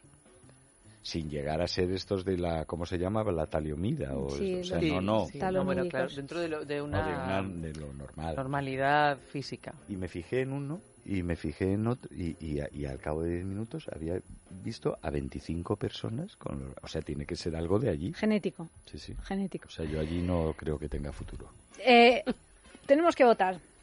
A ver quién se lleva el diamante vibrador de Bijou y, eso. O sea que eh, redes sociales, arroba es sexo radio el Twitter y, y el Facebook es sexo. ¿Cuál es la noticia falsa de la noche? Os leemos los titulares. Noticia 1. Drones en lugar de modelos para adecuarse al ramadán. Noticia 2. Se entera de que su mujer le es infiel por una denuncia de los vecinos. 3. Empresas chinas destinadas a deshacerse de, la- de las amantes. 4. El bulo de la actriz porno convertida en ganadora de las Olimpiadas de Física y Química. Y finalmente 5. Descubren una de las principales claves del atractivo masculino. Ahí queda eso. Bueno, querida Auri, ¿cuál es tu voto? Yo me voy a decantar por los vecinos. eh, Por la 2. in- in- intolerantes, sí, la 2. ¿Por qué? Pues porque no creo que. O sea, no, no me creo. mm, No me creo la denuncia que haya sido tan, tan, tan bestia como para que les haya caído eh, una denuncia tan grande como que para que tengan que llegar a un juicio y que él tenga que demostrar que no era él. O sea, no, me parece muy complicado, muy enrevesada la, la, la historia. Que podría ser, ¿verdad? Pero las- por descarte, las demás me parecen bastante reales. ¿Y tú, Efe? Yo ya hablé también eh, no es por pisárselo a, a Auri pero es que me parece que me- no me parece insólito lo que pasó me parece insólito que se filtre de tal manera. Parece un poco construido. Pero yo qué sé es que yo, yo necesito ya unas vacaciones de noticias falsas.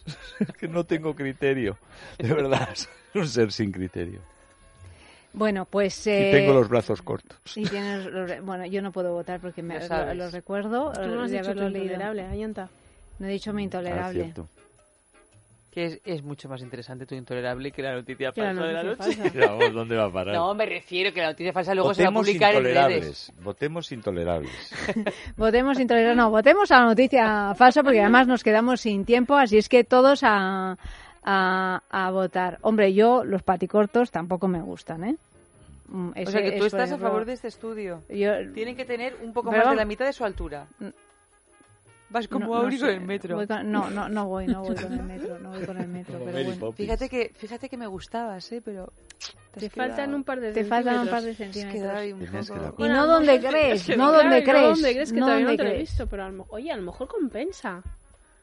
¿El qué? Esos dos centímetros que le faltan de Ah. pierna le compensan de... A saber. Bueno, a- a la- sí, Entrepierna. o sea, seguramente se compensa visu- eh, eh, en la visual.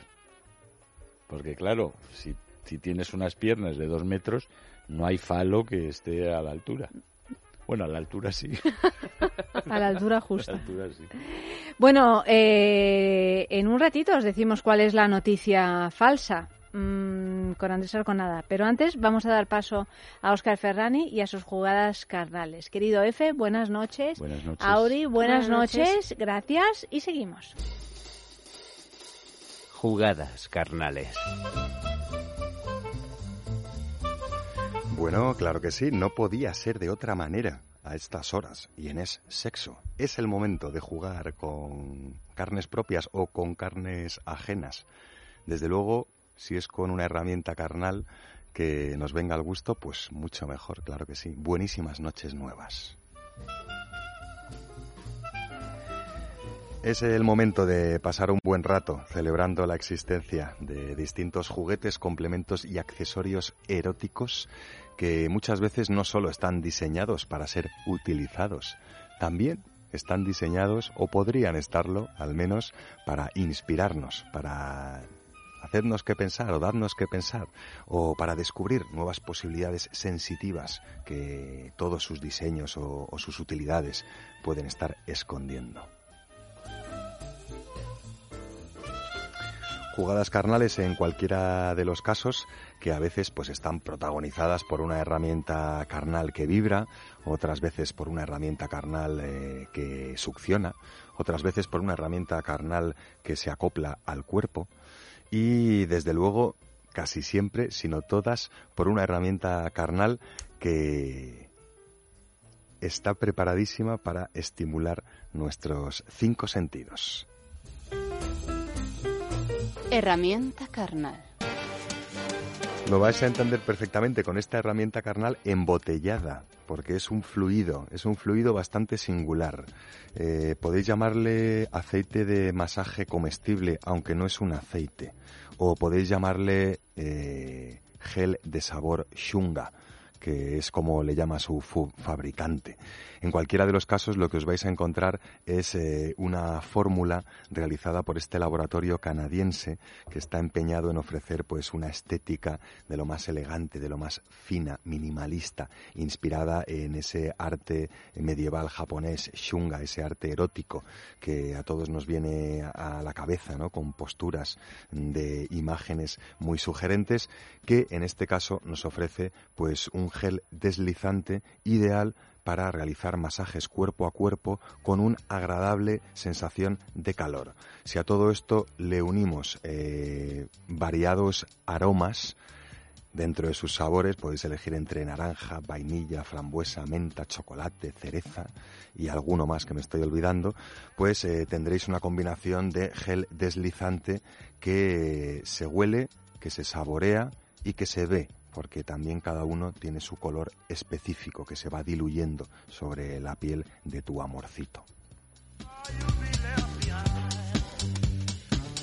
Eso no es todo, porque además de ofrecer eh, una curiosísima sensación de acaloramiento en la piel, también podremos utilizarlo ocasionalmente como lubricante íntimo.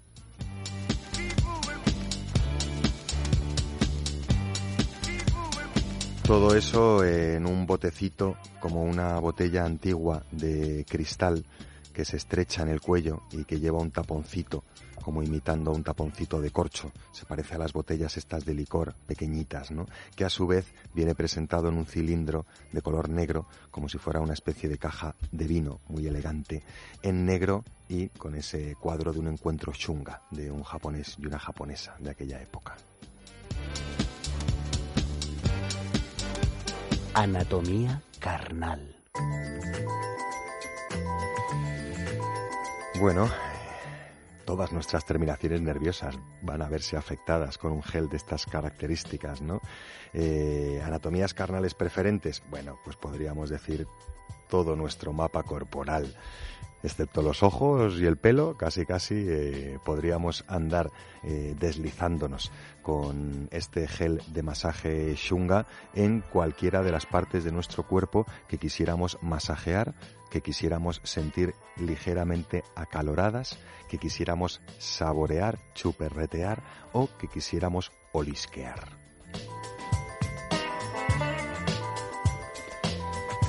Y en esas también, ¿por qué no? Hablaremos de las manos, de las yemas de los dedos, de los nudillos y de la boca. No por saborear, sino por masajear, puesto que puede ser eh, una experiencia carnal muy agradable también mordisquear, soplar, ¿no? Lo veremos ahora las jugadas carnales, pero cualquiera de, esas eh, dinámicas que va a poner en juego no solo cualquier recoveco corporal, sino nuestras manos y nuestra boca. Jugada carnal. Venga, que ya las hemos adelantado. Algunos aprovechan este frasquito de cristal que lleva este gel de masaje Shunga para templarlo ligeramente al baño María antes de sus jugueteos y sorprender eh, en las pieles de su amorcito con un tacto pues un poco más calentito de lo esperado. Más. Bueno, en esas, eh, en unos u otros tipos de masaje más o menos íntimos, porque ya os digo que, bueno, su base un poco hiperglicolada eh, nos admite, o sea, no es que sea incompatible con las mucosas, no vendría a ser un lubricante íntimo mm, de sobremesa para todos los días, pero el día que nos masajeemos y nos chuperreteemos, eh, sí que podríamos utilizarlo como, como lubricante íntimo también, ¿eh? Más.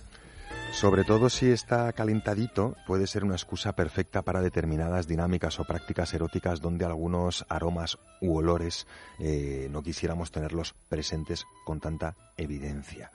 Me refiero, por ejemplo, a preservativos que van y vienen o a prácticas anales que van y vienen con algún airecito, con algún algo que pudiera provocar algún aroma pues no deseado este tipo de formulaciones también están pensadas para que el aroma vaya un poco más allá de la piel de nuestro amorcito y, e invada un poco toda la estancia.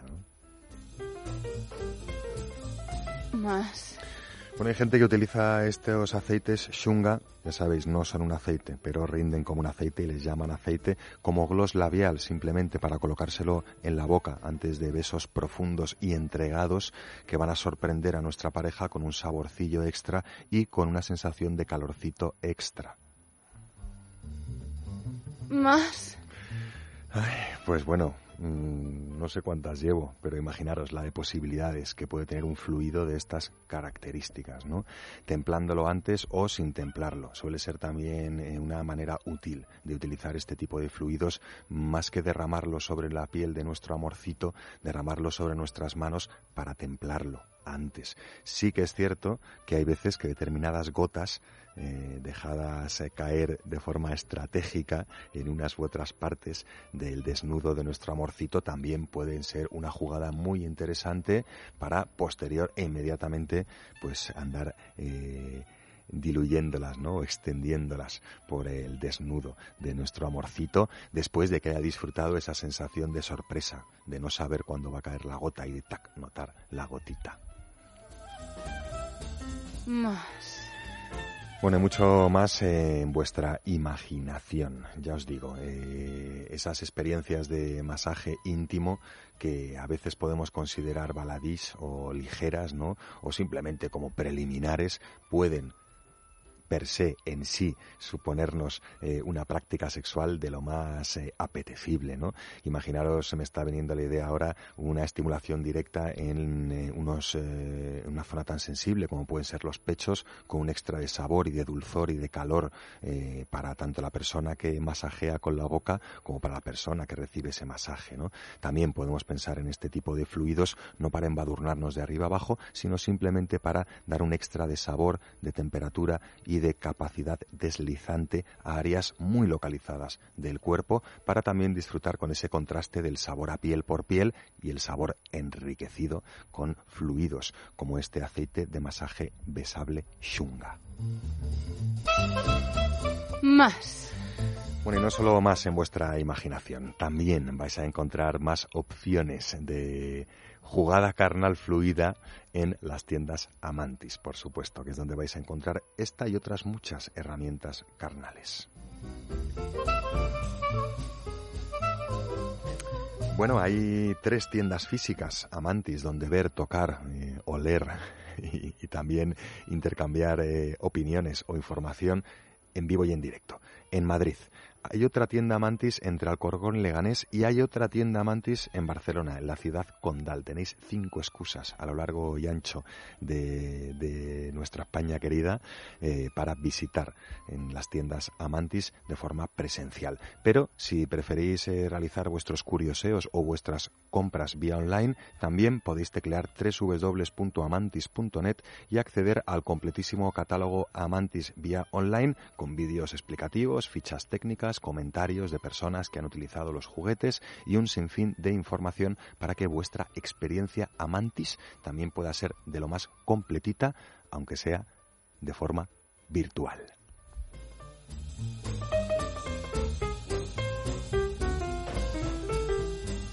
Bueno, y nosotros seguiremos de forma virtual, por lo menos a través de vuestras orejillas también en los podcasts, pero tendrá que ser la semana que viene. Eh, el lunes, más o menos a la misma hora, aunque el lunes eh, estaremos con Eva y con Ayanta en una entrega de jugadas carnales sobre la mesa. En cualquiera de los casos, seguirá habiendo una herramienta carnal dispuesta a, a mm, darnos ideas y seguirá estando Amalo y Varela a los mandos técnicos. Hasta entonces, no se olviden de jugar. Buenas noches y buen sexo. Es sexo con Ayanta Barili. Es radio. Cuando era más joven, el sexo era de otra manera. Ahora es diferente y quizás mejor.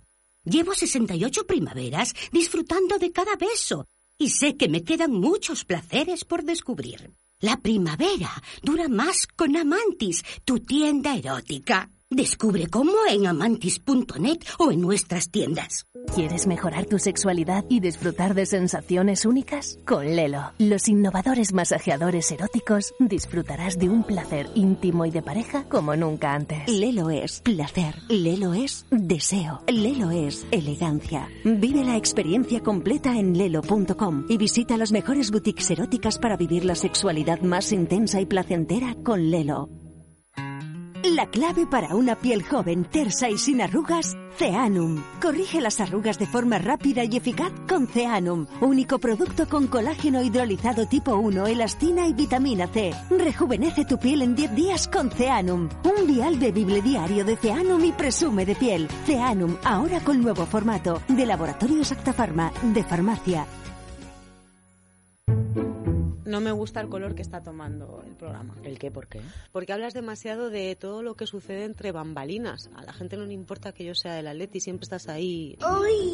¿Te molesta que cuente cosas que pasan fuera de micrófono? Sí, mucho. Ya. Que si me pongo estupenda porque hablo de la vejez según Cicerón. ¿Cómo? La amistad de Aristóteles. ¿Qué pasa? ¿Presenta tú? ¿Presenta tú? Lo haré encantada. ¿Presenta tú? Tendréis queja. Estamos en crisis, lo sabes, ¿no? En crisis. Sí. Tú y yo. Hay que luchar, ¿no? ¿Por qué? Pues por el equipo. ¡Es la guerra! ¿Cuál es nuestro equipo? La mañana del fin de semana. Muy bien. Es la mañana de fin de semana. No, no, no. Es que me molesta mucho que digan que el programa está grabado. Que venimos los sábados y los domingos. Hombre, no, claro. Aquí a defender lo nuestro, claro que sí. Es radio.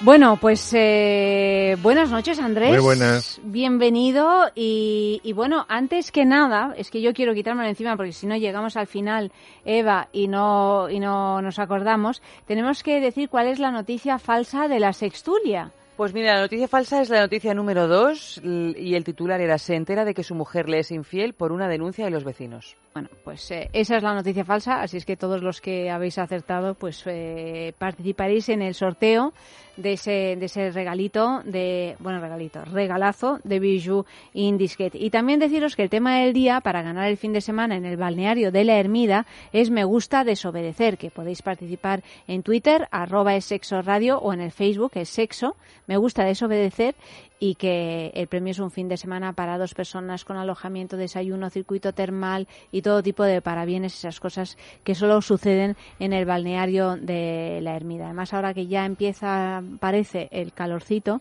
pues tendremos que ir a buscar refugio en el norte de España y en los picos de Europa, que es donde está el balneario de la Ermida. Así es que a participar se ha dicho, porque quien no participa, desde luego, no gana.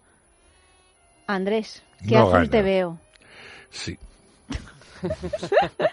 Como el azul cielo. Bueno, eh, el tema del balneario es me gusta desobedecer porque la película de la que hablamos hoy es Disobedience, una, una película que está en, de estreno, que está ahora mismo en los cines, a ver si mm, no me armo un lío con estas, aquí está. Y es una película dirigida por eh, Sebastián Lelio, que es eh, el oscarizado, ¿no? Mm, Sebastián una Lelio. mujer fantástica. Porque ganó eh, por una mujer fantástica la mejor película extranjera. Y esta es una película interpretada por Rachel Weisz, Weisz, o no sé cómo se dice. Rachel Weisz.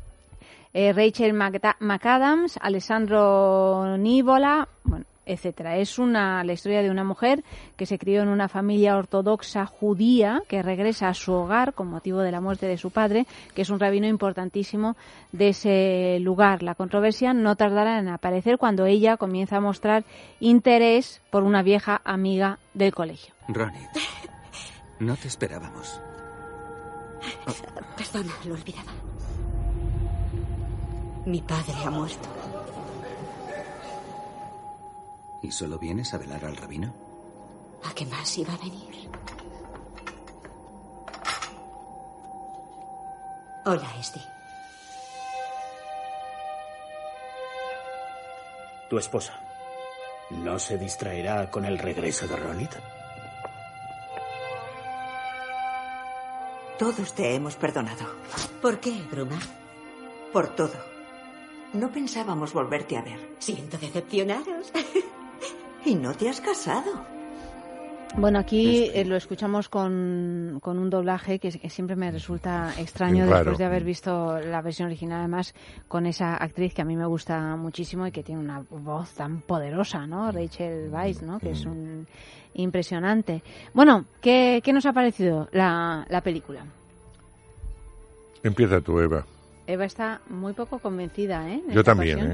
¿eh? A mí no Tú me Me ha también. parecido, yo tenía ganas de verla porque me gusta también Rachel Weisz, pero en esta película me ha parecido decepcionante todo. Todo, todo, todo. O sea, lo único que me ha interesado ha sido algunas cositas de la escena de sexo que me parece que tiene cosas bastante particulares que no los que no las sueles ver en, en escenas mm, de, de sexo en películas, pero no he entendido nada tampoco. O sea, no he entendido. O sea, el personaje de ella, de Rachel Weisz, no me gusta nada. No me, me parece que está muy poco desarrollado. El personaje de mm, Rachel McAdams, más o menos.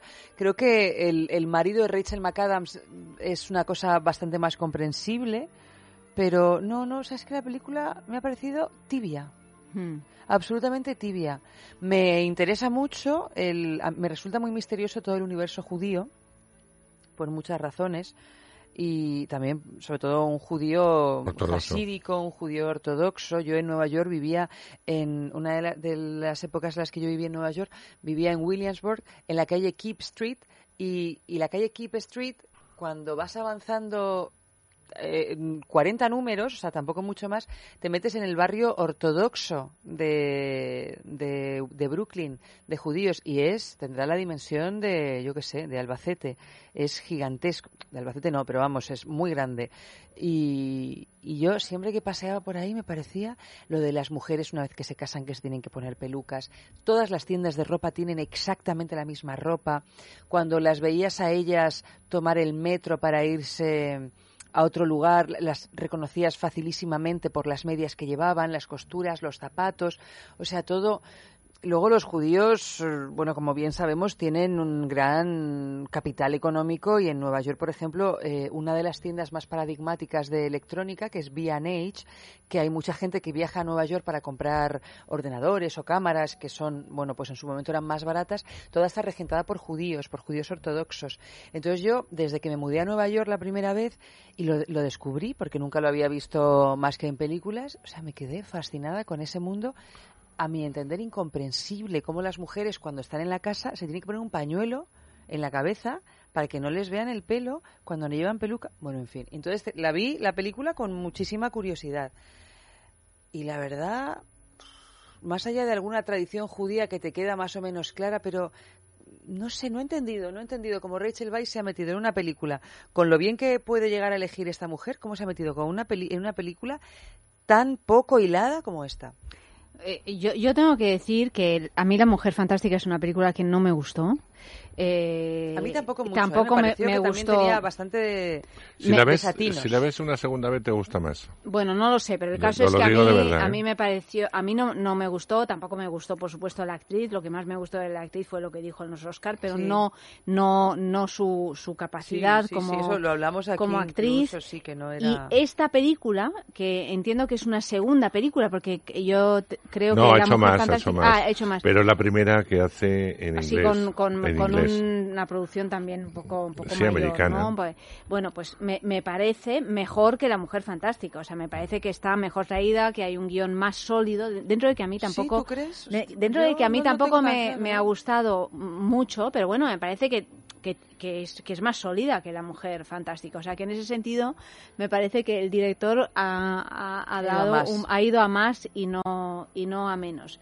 A mí, efectivamente, también me interesan muchísimo estos mundos donde, donde de personas que, a mi entender, viven con un- diversos tipos de represión, de represión sexual, una represión psicológica, una represión, bueno, pues en su vida, por lo que yo entiendo que es la vida, ¿eh? O sea, y luego esto eh, cada sí, sí, uno sí. lo luego pues ellos pueden decir que en realidad nosotros, es decir, los que estamos instalados en esta en estas maneras, pues tenemos también pues un montón de, de cosas que nos constriñen y que en realidad no somos nosotros los que decidimos, sino que deciden por nosotros, o sea que entiendo que haya puntos de vista diversos.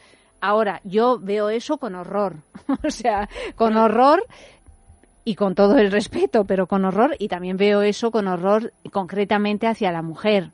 Mm, o sea, me, me parece una eh, verdaderamente terrible nacer en el seno de una sociedad que, que, determina pues que las mujeres tengan que ir vestidas de una determinada forma o que se tengan que comportar de un determinado modo y, y- y tal y tal y tal. O sea que eso, eh, entonces claro, ya solo eso despierta mi interés. Es decir, que yo veo la película con curiosidad de entender cómo funcionan estas personas y sobre todo cuando no me estás ambientando la película en 1860, sino en el año 2017, ¿no? Y que eso siga un poco anclado en unas normas indudablemente que pertenecen al, al pasado, pero al mismo tiempo, claro, viven en un presente. Entonces, por ejemplo, el personaje del, del marido, de la, del, el que es el que va, el que, el que es un rabino, ¿no? El que va a sustituir al rabino muerto en principio, pues eh, me parece que tiene toda una serie de, bueno, de, eh, me parece que es un personaje que está bien construido, ¿no? Bueno, Porque el verdaderamente único que tiene un poquito de desarrollo Claro, incluso. tiene por un lado, o, bueno, pues esas normas que él tiene que mantener, pero al mismo tiempo es una persona joven, por lo tanto, bueno, que vive en este presente, pero al mismo tiempo se siente absolutamente dolido. O sea, tú ves, o sea, es un, es un personaje que a mí, que por otra parte tiene algo muy agresivo y algo muy bondadoso al tiempo. O sea, no es un estereotipo del rabino eh, ultra que no, o sea, No, como si es un estereotipo el personaje de Rachel Weisz. Sí, el personaje, el personaje de Rachel Weisz es más un estereotipo, ¿no? Se va a Nueva York a vivir, se hace Sí. fotógrafa, o sea, como todo, profesiones muy liberales, viene, tiene unas contestaciones en el seno de su propia familia. Muy poco respetuosas. Pero muy poco respetuosas, Sí. como lo que te esperas de una especie de rebelde, ¿no? Sí. Un rebelde, pero sin. Sí, no- pero es una rebelde con 15 años, no con Sí, 35 o exactamente. 50. Quiero decir que es que no o sea, tiene unas mucho sentido. reacciones así que la verdad parecían que estaban como cogidas de manuales de estilo del niño rebelde. Pero bueno, yo por las razones que estaba esgrimiendo antes, sin ser una gran película, porque no me lo parece, pero sí hay, hay cosas que han eh, que, que me han interesado, ¿no? Y que y he salido del cine pues reflexionando sobre qué diferentes somos y Sí. cómo es esto de, bueno, es una reflexión bastante boba, ¿no? Pero quiero decir, cómo es esto de caer cuando naces, pues en, en una familia judía, y te- ¿cómo sería yo, no? En esa circunstancia, o en la India, o en Madrid ahora mismo, ¿no? O sea, que es que... Que es un poco lo que dice Rachel McAdams, ¿no? En un momento dado de la película es la reflexión Sí. que hace. A mí una cosa que me parece fascinante, que me lo parece fascinante de todas las ciudades en las que voy y tengo la suerte de vivir, es la cantidad de ciudades que viven en una ciudad. Porque Sí. están en Londres. Claro, es que aquí están en Londres y es un Londres desconocido. Eso también me ha resultado interesante porque además he tardado en No entenderlo. cogen el metro nunca. He tardado en entenderlo al principio. De hecho, cuando cogen el metro en esta película, lo cogen para hacer algo prohibido. Absolutamente Es ir a la prohibido. ciudad. Que es ir a la ciudad a hacer algo prohibido, porque la ciudad Claro. solo eh, va- vas a hacer cosas diabólicas. Claro, Si no, no porque vas. realmente tu vida, o sea, está enmarcada en, en ese barrio, Pero ¿no? que a mí al principio me costó entender que eso era Londres. Y luego dije, Claro. ahí va, que es que están en Claro, Londres. claro, claro.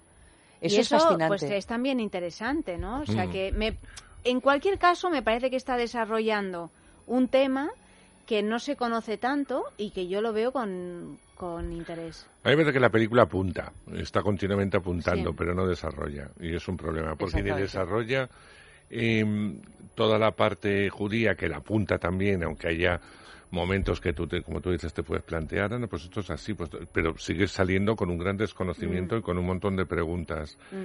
en el medio. No me desarrolla bien la historia de amor, ni la de antes, ni la de ahora, ni la recuperación. Y fundamentalmente no me desarrolla el personaje de Rachel McAdams. O sea, yo tengo que saber esa chica cómo era, eh, por qué se fue y cuál fue su transformación para luego volver como vuelve. Porque seguramente... La de ha Rachel tenido- dices. Rachel Weisz, perdón. Si esta mujer eh, hubiera tenido una evolución real, no hubiera vuelto. No hubiera vuelto. Tampoco hubiera habido película, pero no hubiera vuelto. Pero está claro que hubiera vuelto de, de otra forma, ¿no? Ya no la relación que se plantea entre ellas, que puede ser real o no, puede ser lo que fue y no pudo ser, en fin, todo eso ya cada uno que ponga los puntos suspensivos. Pero estoy de acuerdo con Eva en que no te aporta nada. No aporta nada. Le hemos traído por la secuencia de sexo, que es verdad que está muy bien rodada, Sí, que sí, ellas sí. como actrices son muy valientes, eh, sobre todo son dos superestrellas y no tienen por Bueno, entre otras cosas porque ella, la parte de Rachel Weisz, eh, Rachel eh, McAdams. Es una de las protagonistas de Spotlight, por ejemplo. Por ejemplo, no, no, es una un- superestrella. Es, una actriz Ella conocidísima. es, es una superestrella del diario de Noah, por Sí. poner un ejemplo. Es decir, eh, no, eh, bueno, que me parece muy bien, que yo creo que ella se ha enamorado de este guion o de esta historia. Es una historia muy independiente, les hacía gracia y, y se han metido. en Gracia el- no es la palabra, Sí, porque es más no, no. triste que... Ya, pero les hacía gracia. Ya, quiero ya, ya, ya. decirte No, que. pero ah, pues, es verdad que también el tema de los amores lésbicos se puso de moda a raíz de la vida de Adele y si no, no hay más que ver la cantidad de películas interpretadas por actrices que a priori no las verías en un... Sí, ahí está Kate Blanchett y Kate Mara, Blanchett, ¿no? o sea, en, en este tipo de películas que uy, de repente se han lanzado, o sea, que es una moda más, como las películas Bueno, de cáncer. Pero porque o sea, la vida de él funcionó muy bien y vieron Bueno, que ahí un había... peliculón. Y sí, Claro. claro. pero que vieron que ahí había eh, Claro, claro, posibilidad de, un nicho de mercado un nicho muy, de muy, muy mercado, grande. Claro que sí. Pero ya que las marcas dentro de, de esta historia, hay que desarrollar todo. Hay que desarrollar los personajes, hay que desarrollar la historia y el, am- y el lugar. Y si no, algo. Y no que está apuntando, apuntando, apuntando. Y llega un momento, y en eso estoy de acuerdo con Eva, en que te deja de interesar. Y te, te hace desconectar.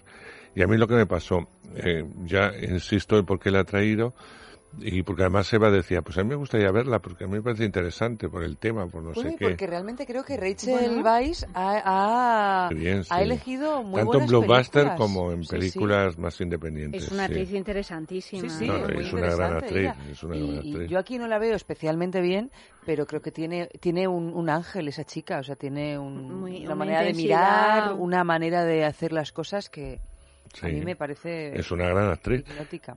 Pero, eh, evidentemente, no es esta su gran película.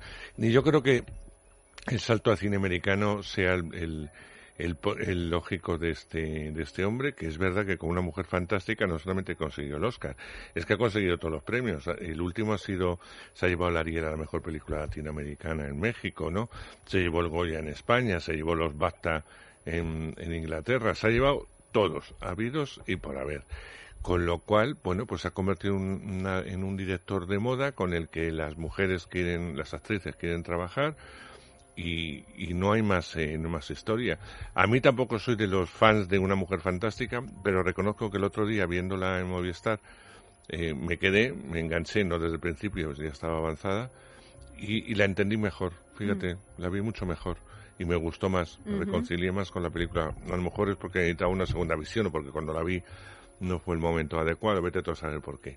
Pero esta película me deja muy frío, me dejó muy frío en su momento cuando la vi y, y según os oigo a vosotras me sigue pareciendo muy fría. Y luego hay que decir, a propósito de la vida de Adele y de las concomitancias que se puedan encontrar en, en Muy pocas, películas ¿eh? de... No, pero sin embargo, hay pocas, pero sin embargo en la escena madre, que es ese encuentro sexual entre, entre ellas dos, es, un, es una manera de rodar una escena de sexo de una manera tan vívida, tan... Sí. eh, es En fuerte, algún ¿no? sentido, Es una- en o sea, algún sentido que sí... Vívida por un lado y un poco mm, pacata por otro. Sí, pero que sí recuerda algún momento propuesto en la vida de Adele, ¿no? Sí, Hay, cierta hay desinhibición cosas, de sí, hay una. Mm. desinhibición en, en esta escena que, que, que indudablemente la vida de Adele ha abierto la brecha Sí, sí. para que se puedan eh, Rodar de otra rodar forma. de otra manera escenas lésbicas, ¿no? Sin que Eh, parezca una película pornográfica. Sí, sí, sí, sí. Aquí lo que pasa es que eh, a mí en la escena de sexo, que, que realmente fue también de las cosas que más me interesaron, teniendo en cuenta también que había como una intensidad entre ellas que en el resto de película no había. O sea, porque es como si yo digo ahora que me he enamorado de Llanta y no, pues no se te notaba. Ah, no, pues lo mismo. O sea, yo Sí. la verdad es que las veía y digo, pero no sé, la pasión, la cosa. Pero en la escena de sexo hay un momento en el que empieza como a generarse una intensidad, pero luego la, la Rachel McAdams no se quita la ropa en ningún momento, no se le ve. O sea, yo había cosas como que no me terminaban de cerrar. No, no sé, todo. Bueno, es lo que le pasa a las películas que no están logradas, ¿no? Sí, o sea, que es una escena al de final sexo que en nada realidad- te- nada No te termina de cerrar. No termina de cerrar, pero sí que es verdad que aunque no termine de cerrar, tiene cosas que le dan una carnalidad que el resto de película no tiene. Es que para llegar a esa secuencia, es lo que te estaba diciendo al principio, Eva, necesitamos saber muchas cosas de esa historia. No que de pronto, parece que de pronto aparece y luego nos damos cuenta que no, que esto ya era un amor que venía de lejos y qué pasó en ese encuentro, cómo fueron, cómo eran esos encuentros sexuales, por qué se va, fundamentalmente, no por cómo lo cuenta, sino por qué se va. En fin, que mm, me deja muy colgado la película. La vi, si se, se ve, no, no bostecé viéndola, pero me, vamos, que si no lo hubiera visto me hubiera dado igual. Sí, sí. O sea, La verdad es que desgraciadamente es eso, que si no la ves, pues oye, no pasa nada. Que si la ves, pues tampoco pasa nada. tampoco pasa nada. No pasa nada, hagas lo que hagas. Bueno, vamos con un sexo en la calle. Hemos preguntado, que- una pregunta bastante obvia, ¿no? Que es, ¿qué es más excitante, obedecer o desobedecer?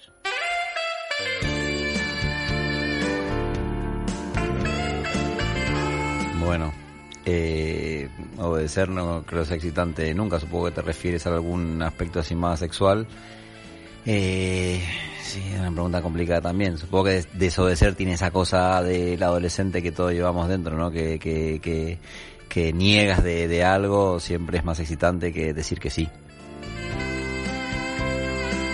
Yo creo que lo más excitante es hacer lo que menos se espera o lo que menos se espera que hagas en una determinada situación. Transgredir, la transgresión como la sorpresa son excitantes. Lo otro es lo rutinario y lo previsto. Ahora bien, también hay juegos de obediencia y desobediencia y los juegos tienen sus reglas, sus escenarios, sus- su duración y para mí puede ser tan excitante jugar a obedecer como a desobedecer. Yo diría que incluso en la variedad está el gusto.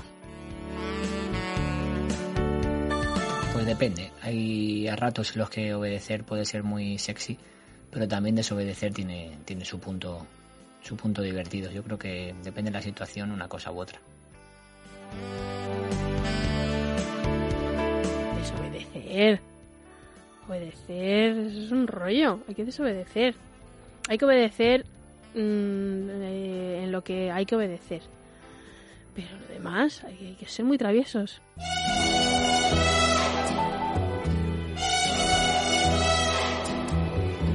Dice la Biblia que la expulsión del paraíso tuvo como origen la desobediencia incitada por Eva, la primera mujer, y desde entonces las formas femeninas son en la cultura occidental paradigma de la tentación y del desvío.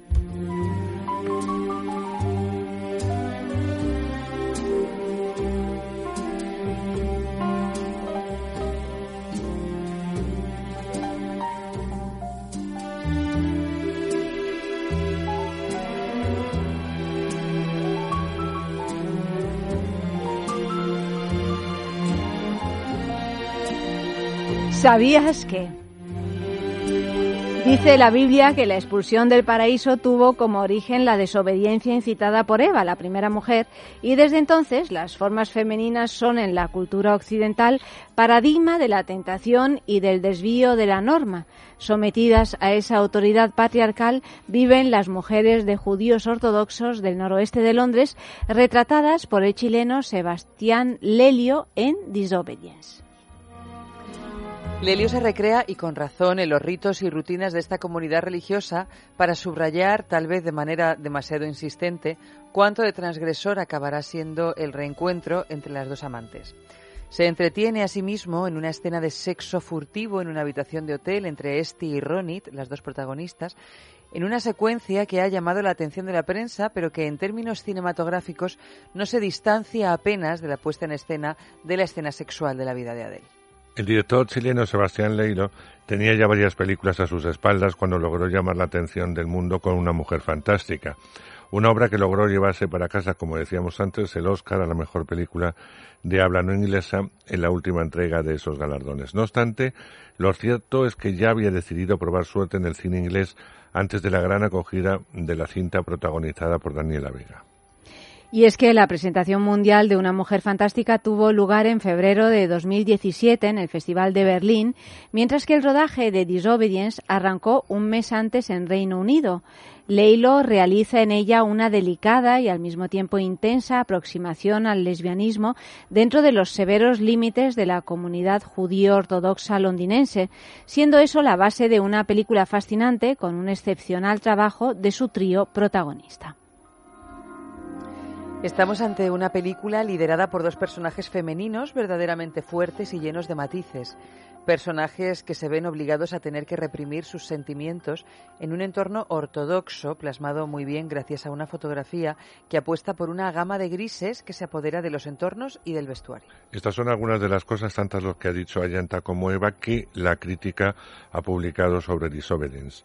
En palabras de Leilo, eh, dice que estamos en una guerra en la que solo ciertas relaciones son válidas y en la que se cuestiona quién tiene la autoridad para decidir sobre ellas. Esta es una historia sobre personas que quieren cambiar y evolucionar, pero para conseguirlo deberán lidiar con estructuras muy rígidas.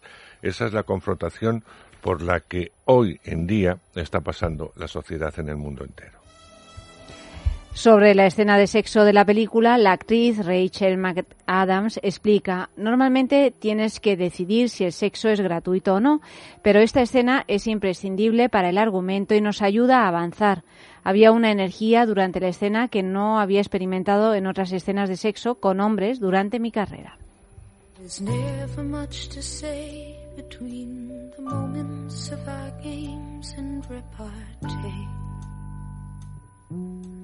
There's never much to read between the lines of what we need and what we'll take. There's never much to talk about or say aloud, but say it anyway. Of holidays and yesterdays and broken dreams that somehow slipped away.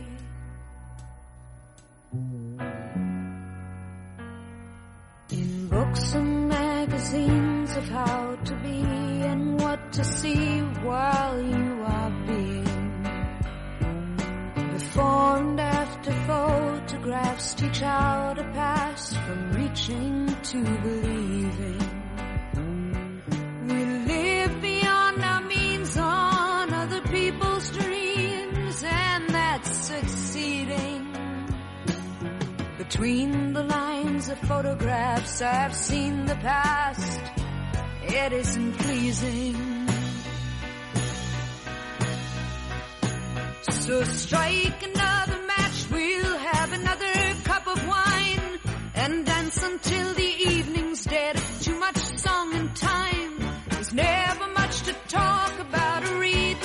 Y en esta película Disobedience, en las que los, sus protagonistas están encorsetados en unas reglas muy, muy rígidas, que es también uno de los temas que, que se desarrollan, hemos preguntado en el sexo en la calle si no hubiera reglas sociales se perdería el morbo en el sexo, pero antes de que contesten, eh, quería saber vosotros qué, qué pensáis, si el morbo o todo lo misterioso del sexo está también en parte alimentado por, por desobedecer, es decir, por, por salirnos de esas reglas o no.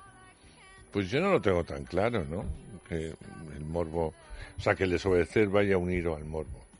O que mm, te conduzca eh, porque desobedezcas a algo que te metas en jaleos, dicho de otra forma. No, yo no, no lo veo tan claro. No, no, no, no. El morbo es una cosa, la desobediencia es otra. el Las deseo- reglas sociales. Las reglas sociales. Eh, eso sí te puede, las reglas sociales sí te puede, por desobediencia y por rebeldía, te puedes poner en contra de lo que te marquen. Ya, pero a veces ponerte en contra hace que, que, que uno viva las cosas de un modo más apasionado, ¿no? Bueno, En eh, la dificultad, ¿no? No lo sé, pregunto, ¿no? Eso dependerá también del carácter de cada uno, ¿no? Pero Yo creo que depende también, sobre todo, de la sociedad. Y yo creo que, por, por ejemplo, es en estas sociedades actuales que son actuales y, y me retrotraigo bastantes años que tienen un punto de paternalismo, ¿no? Mm. Que siempre hay algo que como que nos van a cuidar de cualquier cosa mala que nos vaya a pasar, ¿no? En su momento la religión y luego estados, etc. Creo que hay un punto de, de infantilismo que, que los ciudadanos asumen y por lo cual hay un punto de transgresión que necesitamos, ¿no? Para sentir que estamos eh, haciendo avanzar la máquina, ¿no? Esto es como cuando tú eres, cuando tienes una edad determinada, una de las cosas que tienes que hacer por decreto es ir en contra de tus padres, ¿no? Es una de las, eh, psicológicamente, pues es uno de los puntos por los que pasan los niños. Y yo creo que teniendo en cuenta que las sociedades se han ido conformando en torno a una estructura familiar, también en función de prohibiciones, desobediencias, el sexo, pues también se ha ido conformando en este tipo de sociedades en base a, a, esas reglas, ¿no? Y a la necesidad de transgredir determinadas reglas para sentirnos que estamos abriendo puertas. Y yo creo que inevitablemente el morbo está muy ligado a este tipo de prohibiciones, yo creo. Por lo menos, insisto, en estas sociedades. ¿eh? Yo no sé en la Polinesia que tengan otro, re- o en ciertas islas de la Polinesia, que tengan otra relación con el poder y con el sexo, que creo que son dos entes que son indisolubles. eh, pues probablemente las cosas sean de otra manera. Pero ahora mismo en, en, en, Occidente y parte de Occidente extendido hasta lugares que probablemente ya ni lo fueran, creo que la, la, la ecuación sexo y poder no se puede disolver y que inevitablemente hay determinadas cuestiones relacionadas con la atracción, con el morbo y con el desarrollo de la libido que están súper relacionadas con el hecho de romper determinadas normas. Sí, pero eso no es desobedecer. Es distinto. Bueno, pero bueno, eh, es que en un romper una momento norma, ¿no? eh, romper una norma es desobedecer. Estos, en esta película, estas dos mujeres están desobedeciendo a unas Sí, eh, reglas. ley religiosa, sí. Sí, eso es claro. verdad. Que O sea, una, que una religiosa que es una regla social al final, ¿no? O sea que. Claro, porque el morbo en realidad es todo eso que el morbo está muy ligado a lo prohibido. Entonces, si no habría si no habría nada prohibido, habría morbo. Pues yo no sé si habría morbo. ¿Habría libido? Pues sí, claro que sí, la llevaríamos por otro lado. Pero también estamos educados en que tenemos que, que rozar determinadas prohibiciones, ¿no? Y eso lo hace más morboso. Entonces yo creo que el morbo, mm, si no existiera la prohibición, no sé si existiría el morbo que no tiene por qué ser la libido, ¿eh? Sí, o sea, sí, que sí, la sí. libido es otra cosa. Pero el morbo, como un ente muy relacionado con otro montón Sí, de cosas, pero con autonomía en sí. sí Mm. mismo, creo que está absolutamente vinculado a todo aquello que lo convierte en algo extraño, peligroso, sucio. Claro. Si no, Pero lo prohibido sí puede ser morboso.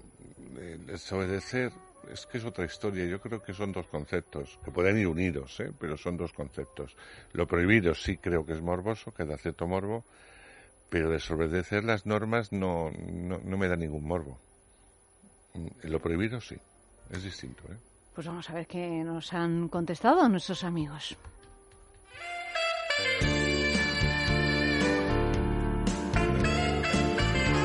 Pues no lo sé, pero estaría buenísimo. Si no hubiera reglas sociales, eh, cambio que no haya reglas sociales y que se pierda el morbo en el sexo a, a- a que siga estando la cosa como está.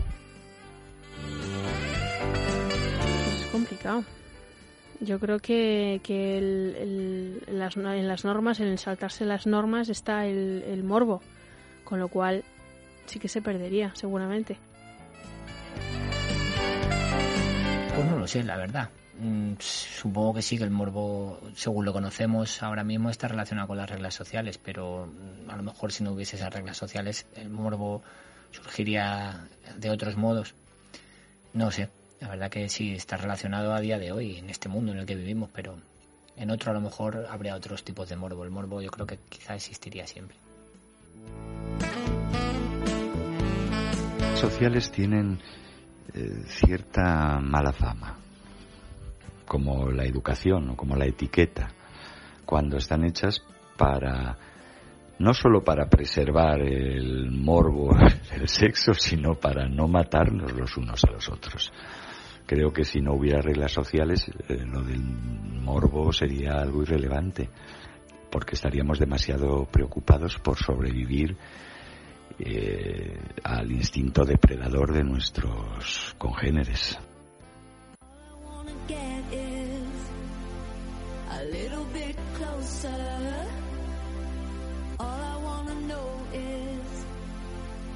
Come a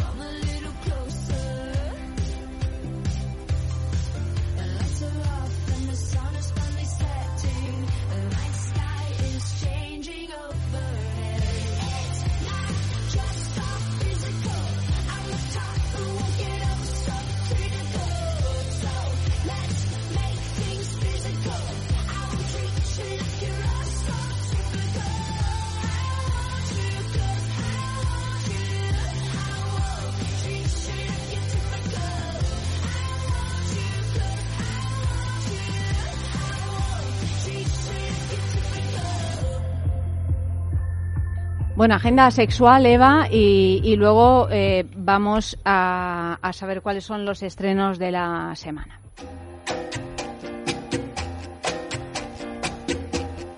Pues hasta el domingo 17 en el Teatro Fernán Gómez de Madrid tenemos Placeres íntimos, versión española de Nat Barden, del autor sueco Lars Noren. La obra nos sitúa en el momento posterior a la ceremonia de incineración de una mujer recientemente fallecida. Sus hijos se reúnen con sus respectivas esposas en casa de una de ellos. En esa reunión, la madre de los hombres estará continuamente presente como testigo mudo de diálogos y enfrentamientos.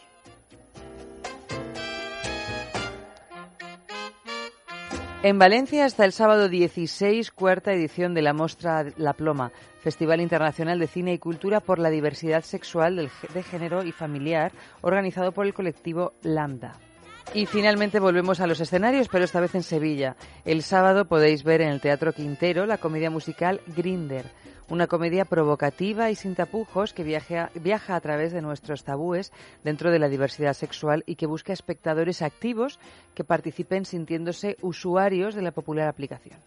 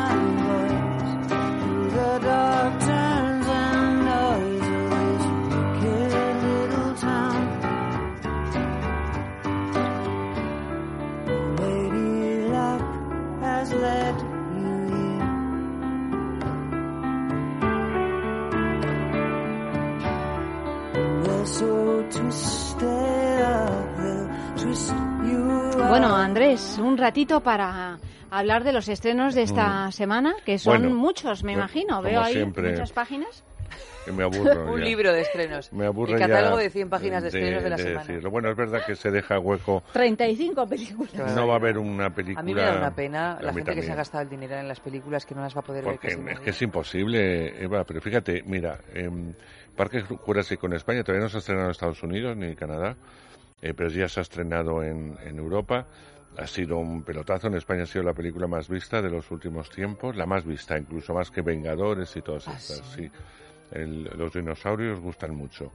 Bueno, pues esto- los dinosaurios ocupaban mil pantallas, mil cincuenta pantallas. Es decir, cuando te ocupan mil No cincuenta sé cuántas pantallas pantallas, hay en España, pero vamos. sea, sí, mil, muchas, muchas. En todos los cines, estamos hablando de 400 y pico cines, pero como todos son multisalas, tienen varias pantallas y en algunos ponen dos o tres, eh, aprovechando el fin de semana, dos o tres eh, salas, por decirlo así. sí.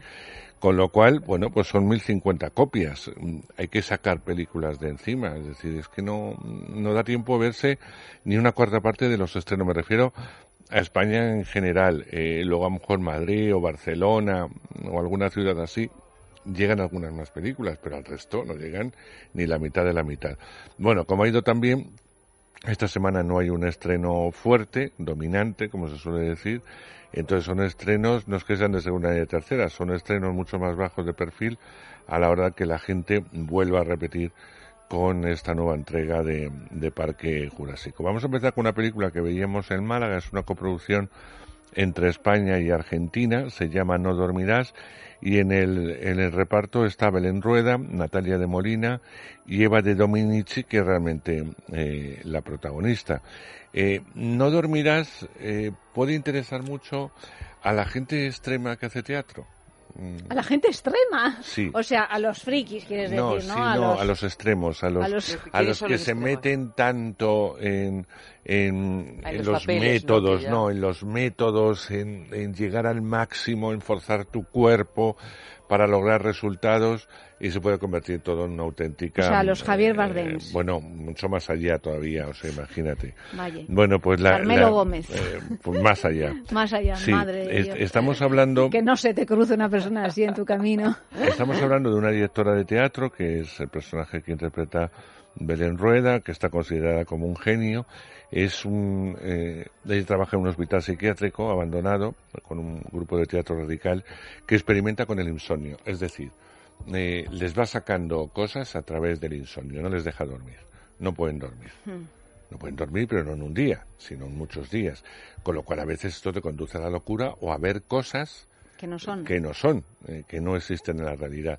Y eso le va a pasar a la, a la protagonista, que se va a meter, le ofrece hacer uno de los personajes, meterse en el grupo, que todas matarían por estar allí, una actriz muy eficaz, por otro lado, porque la vemos haciendo teatro entre comillas normales, y se va a meter en esta auténtica fricada, por no decir de otra forma locura, que por qué no, y yo no lo dudo que exista algo así.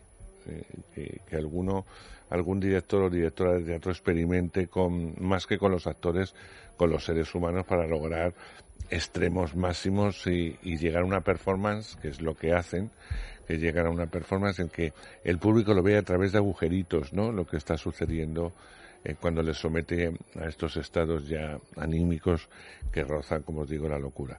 Es interesante, a nivel de lo que propone, otra cosa es cómo se desarrolla. Hay momentos en que toca, parece que es un cine de suspense, otra parece que es un cine de terror, otra que es un melodrama intenso, es decir, no, no, no genera un, valga la redundancia, un género determinado, y eso es lo que me molesta a mí de la peli. Pero verla se ve muy bien, todas están muy bien, Belén está estupenda, Natalia también, y fundamentalmente esta chica que yo no, no conocía, Eva de Dominici, eh, que es argentina, aunque como muchos argentinos tienen apellidos italianos por aquello de, de que los italianos eh, inundasteis Argentina en un momento en un momento dado. Así que bueno, no dormirás para los curiosos, yo para curiosos del mundo del teatro y de hasta dónde hay que poner tus propios límites, yo eso se lo recomendaría. Para decir Pero hasta ahí no. ¿mantiene el sentido del humor o, No, es no, en no, serio, no, es drama, serio? es drama en serio, no, no, no hay nada Pero de es humor. una buena peli. Mm, no es una película cerrada del todo, sin embargo se ve con interés. O sea, tú ves la película y la ves, la ves con, con cierto interés. La semana que viene traeremos aquí una película que se estrena esta semana, El repostero de Berlín, eh, y ya que ahora tratamos el tema, hemos tratado el tema judío, lo vamos a tratar desde otro punto de vista, pero aquí está muy bien contada. La diferencia con Disobedience es que la historia está perfectamente contada. Fíjate, yo, perdona que te corte Andrés, que he visto ya el pastelero de Berlín.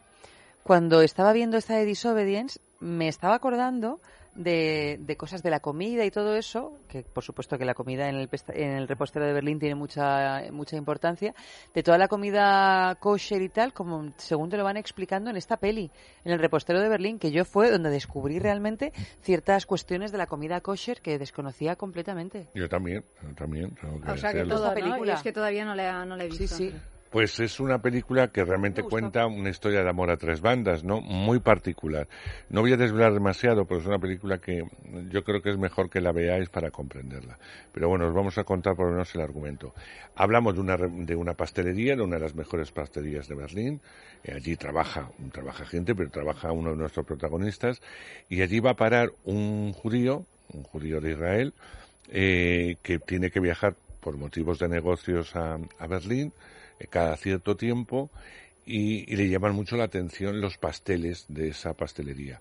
Él va a entrar, se va a fijar en este chico, en este pastelero, el pastelero en él, y van a iniciar una historia de amor siempre interrumpida porque él está casado y tiene además eh, familia en, en Israel. Hay un momento dado en que el teléfono de este hombre, que sufre un accidente, eh, deja de funcionar y evidentemente eh, no sabe qué pasa y este pastelero va a tomar la opción de volar a Israel. Hasta ahí voy a leer. Así, no leas más, Andrés, porque si no... Hasta ahí voy a leer. Y en Israel Ya se ha zumbado media película, ¿no? No, ya lo que le ha dicho eh, ella. Te vas a encontrar, se va a encontrar con otras cosas muy distintas y, ¿por qué no? Se va a meter en una historia de amor bastante distinta, por otro lado. En fin, que es una película interesante porque se sigue muy bien todo, todo el trazo. No hablan demasiado. No. No, es una película que tenga grandes diálogos, No, la verdad que pero sin embargo es muy visual. Muy visual. Como decía un profesor mío de la Resad, es una película de miradas. Bueno, pues sí, es una película de miradas, es verdad que las hay, pero independientemente es, es una mirada a ese mundo, es una mirada a la gente que vive, a la gente que quiere O sea, salirse. tipo Ingmar Bergman o qué. que quiere, no, Eh, no, Tampoco tanto. O sea, se mira, pero no tanto. que Ay, qué pereza me está dando. No, no, no, de verdad, No, ¿eh? no, vale, no, vale, vale. No, te digo que a mí me... Yo la vi en su momento y, y la vi de manera agradable. También es verdad que había visto otra antes que me había gustado menos. Pero entonces, claro, fue ver esta, pero la vimos en casa y... O sea, en casa, perdón, en- que, que la vimos y fue muy bonita. Sí, se ve muy bien, ya lo verás, eh, verás cuando la vayas a ver. Tiene un como punto así como... No es una película agresiva. No, no es que se peguen ni nada, sino que hay películas que te cuestan, que te cuentan historias más desgarradoras. Esta no te la cuenta desde esa. A mí Te la puede contar, te la puede- tenía muchas lecturas, porque te la puede contar de la forma más desgarradora. Es una historia en el fondo muy desgarradora. muy desgarradora, pero fíjate, Pero tiene ese punto también. En que está muy bien contada. que está bien contada y que yo no, no voy a decir el título de la película porque entonces la gente va a saber un poco qué pasa, pero hay un director turco afincado en Italia que hizo una película en su momento que a mí me gustó muchísimo y que tiene un, el argumento hay un punto argumental que es exactamente este y te- tiene esa manera de contarlo. Es una historia que podría ser desgarradora, pues como las películas de amor que son desgarradoras, pero deciden contártela de una manera más amable. Claro.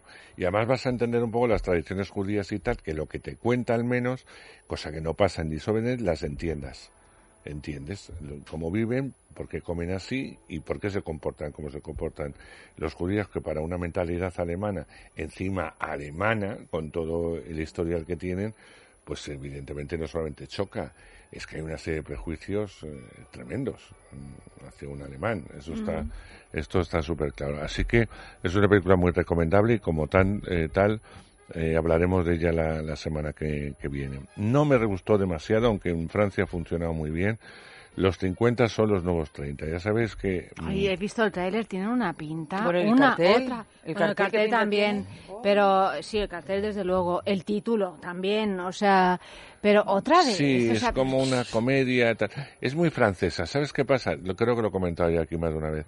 Eh, como hay distintas distribuidoras más o menos pequeñas eh, que tienen muchísimo capital francés, pues lo que hacen es eh, traer todo, casi todo el cine francés que se está estrenando, con lo cual es una barbaridad, porque entre ellos hay cosas buenas, regulares y muchas, muchas malas.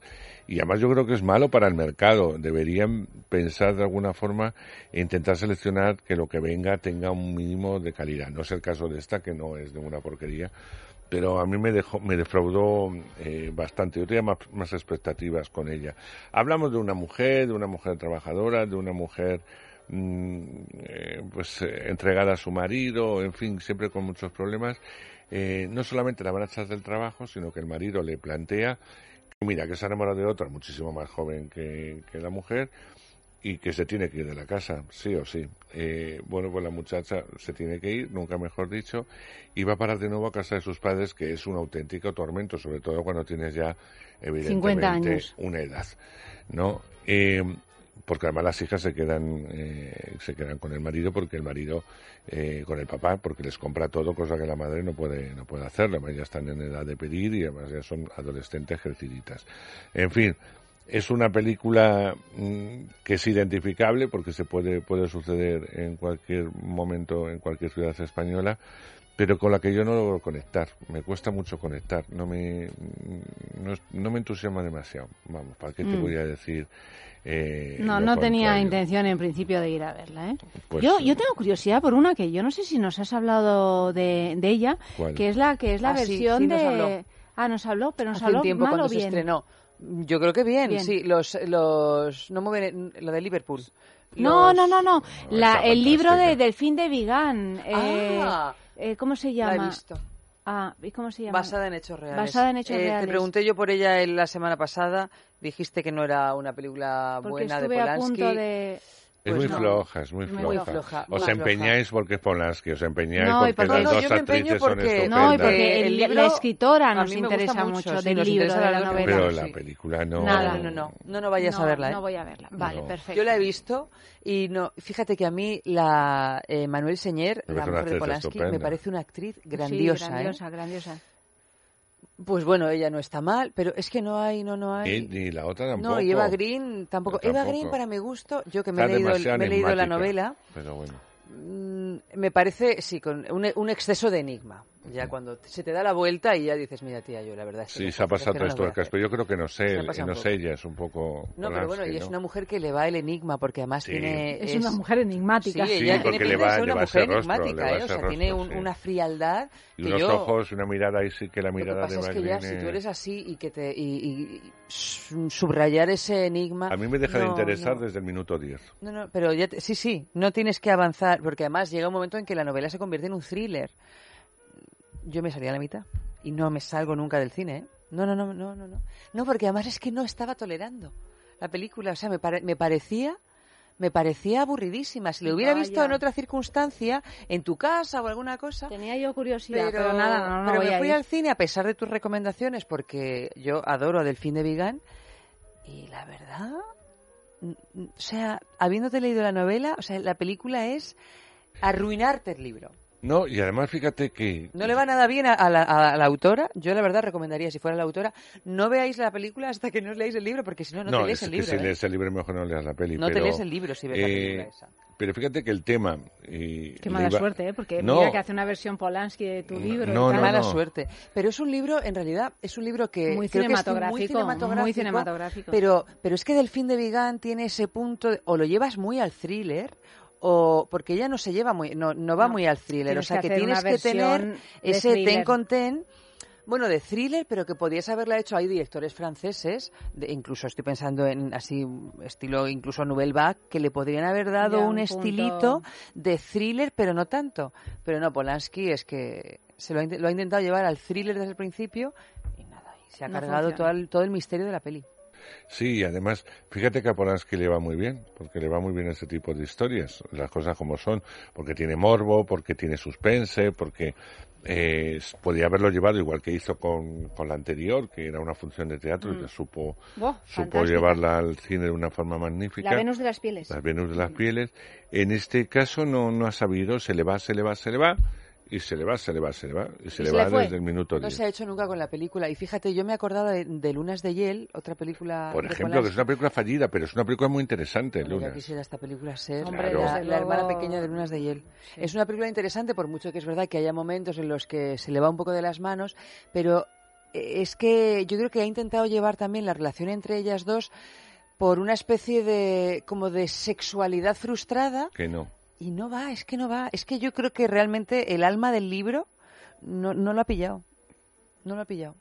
O no le ha interesado, vaya usted. O no le interesaba llevarlo por ahí, ha sido un Eh, vaya encargo, que era otra de sabe. las cosas que yo me planteaba. Digo, ¿esto ha sido un encargo? Que si lo han, No, le este han ya, no, este libro. este ya no acepta encargos, este hace lo que le da la gana, ¿no? ¿Sí? más, sí.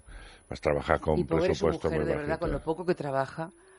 Que, que, que Bueno, esta- porque solo trabaja con él. pues No, de vez eso en digo, cuando. con lo poco que trabaja. no, de vez en cuando trabaja con otros, Sí, pero bueno, que afortunadamente. él en- No, no le deja no, mucho. No la deja trabajar, vamos. no, no. O sea, Pues que la es que verdad, no. tonta me parece, porque es que me parece una actriz, pero de, Soberbia, de, de no podium. ¿eh? Sí, de podium. Sí, la muy última especial. que yo recomendé, especial. que era una doble historia de un chaval que muere eh, y que ella es la madre de ese chico y, y tiene eh, que acceder a desconectar la máquina y sobre todo a donar Sí. el corazón. Eh, es una película magnífica donde ella está soberbia, auténticamente soberbia, más sin una gota de maquillaje, sin nada. Aquí tampoco En sale fin. maquillada. Es una mujer que se atreve. O Em, sea, es, sí. es una, una Sí. tía que yo le veo una fuerza que me da mucha pena que para las pocas películas que hace sean tan fallidas como esta última. Bueno, me dice Más Mario estrenos. que no me quedan más Ya no que... queda más, No, eh, para... poquito. Nada, pues nada, simplemente destacar que, que hablando de comedias tontas, eh, eh, hay una que se llama Qué guapa soy, eh, con Amy Summer, que es una eh, actriz muy conocida en los Estados Unidos, muy de shows televisivos que les encanta a ellos, y que, ¿por qué digo yo? Se tienen que estrenar sus películas. Que se Ah, o sea, quede- que no te ha gustado nada. No, no, nada. Pensaba se que que- nos ibas a hablar de una que buena se quede- comedia se y quede no. los USA. Pero bueno, aparte de esta, hay como seis o siete estrenos más. He hablado de películas que sé que van a llegar a toda España y por eso os lo he querido eh, comentar. Eh, bueno, la semana que viene hablaremos de, de una de ellas, que no está nada mal. Pues, eh, pues hasta entonces, eh, Hasta Andrés, entonces. muchas gracias. Buenas noches. Buenas noches. Buenas noches, Eva. Muy buenas noches. Y buenas noches, Amalio. Y Dios mío, que se nos casa.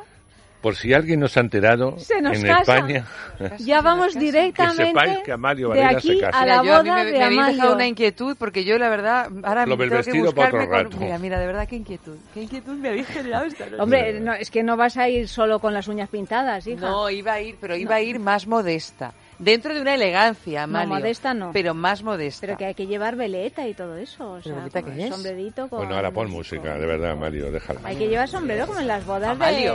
de, de Amalio. Kate, como en las bodas de... de, de- Yo con este pelo que llevo ahora mismo no me cabe un sombrero. Eso ya te lo digo, Amalio. Hasta la semana que viene, que ya estaremos casados todos.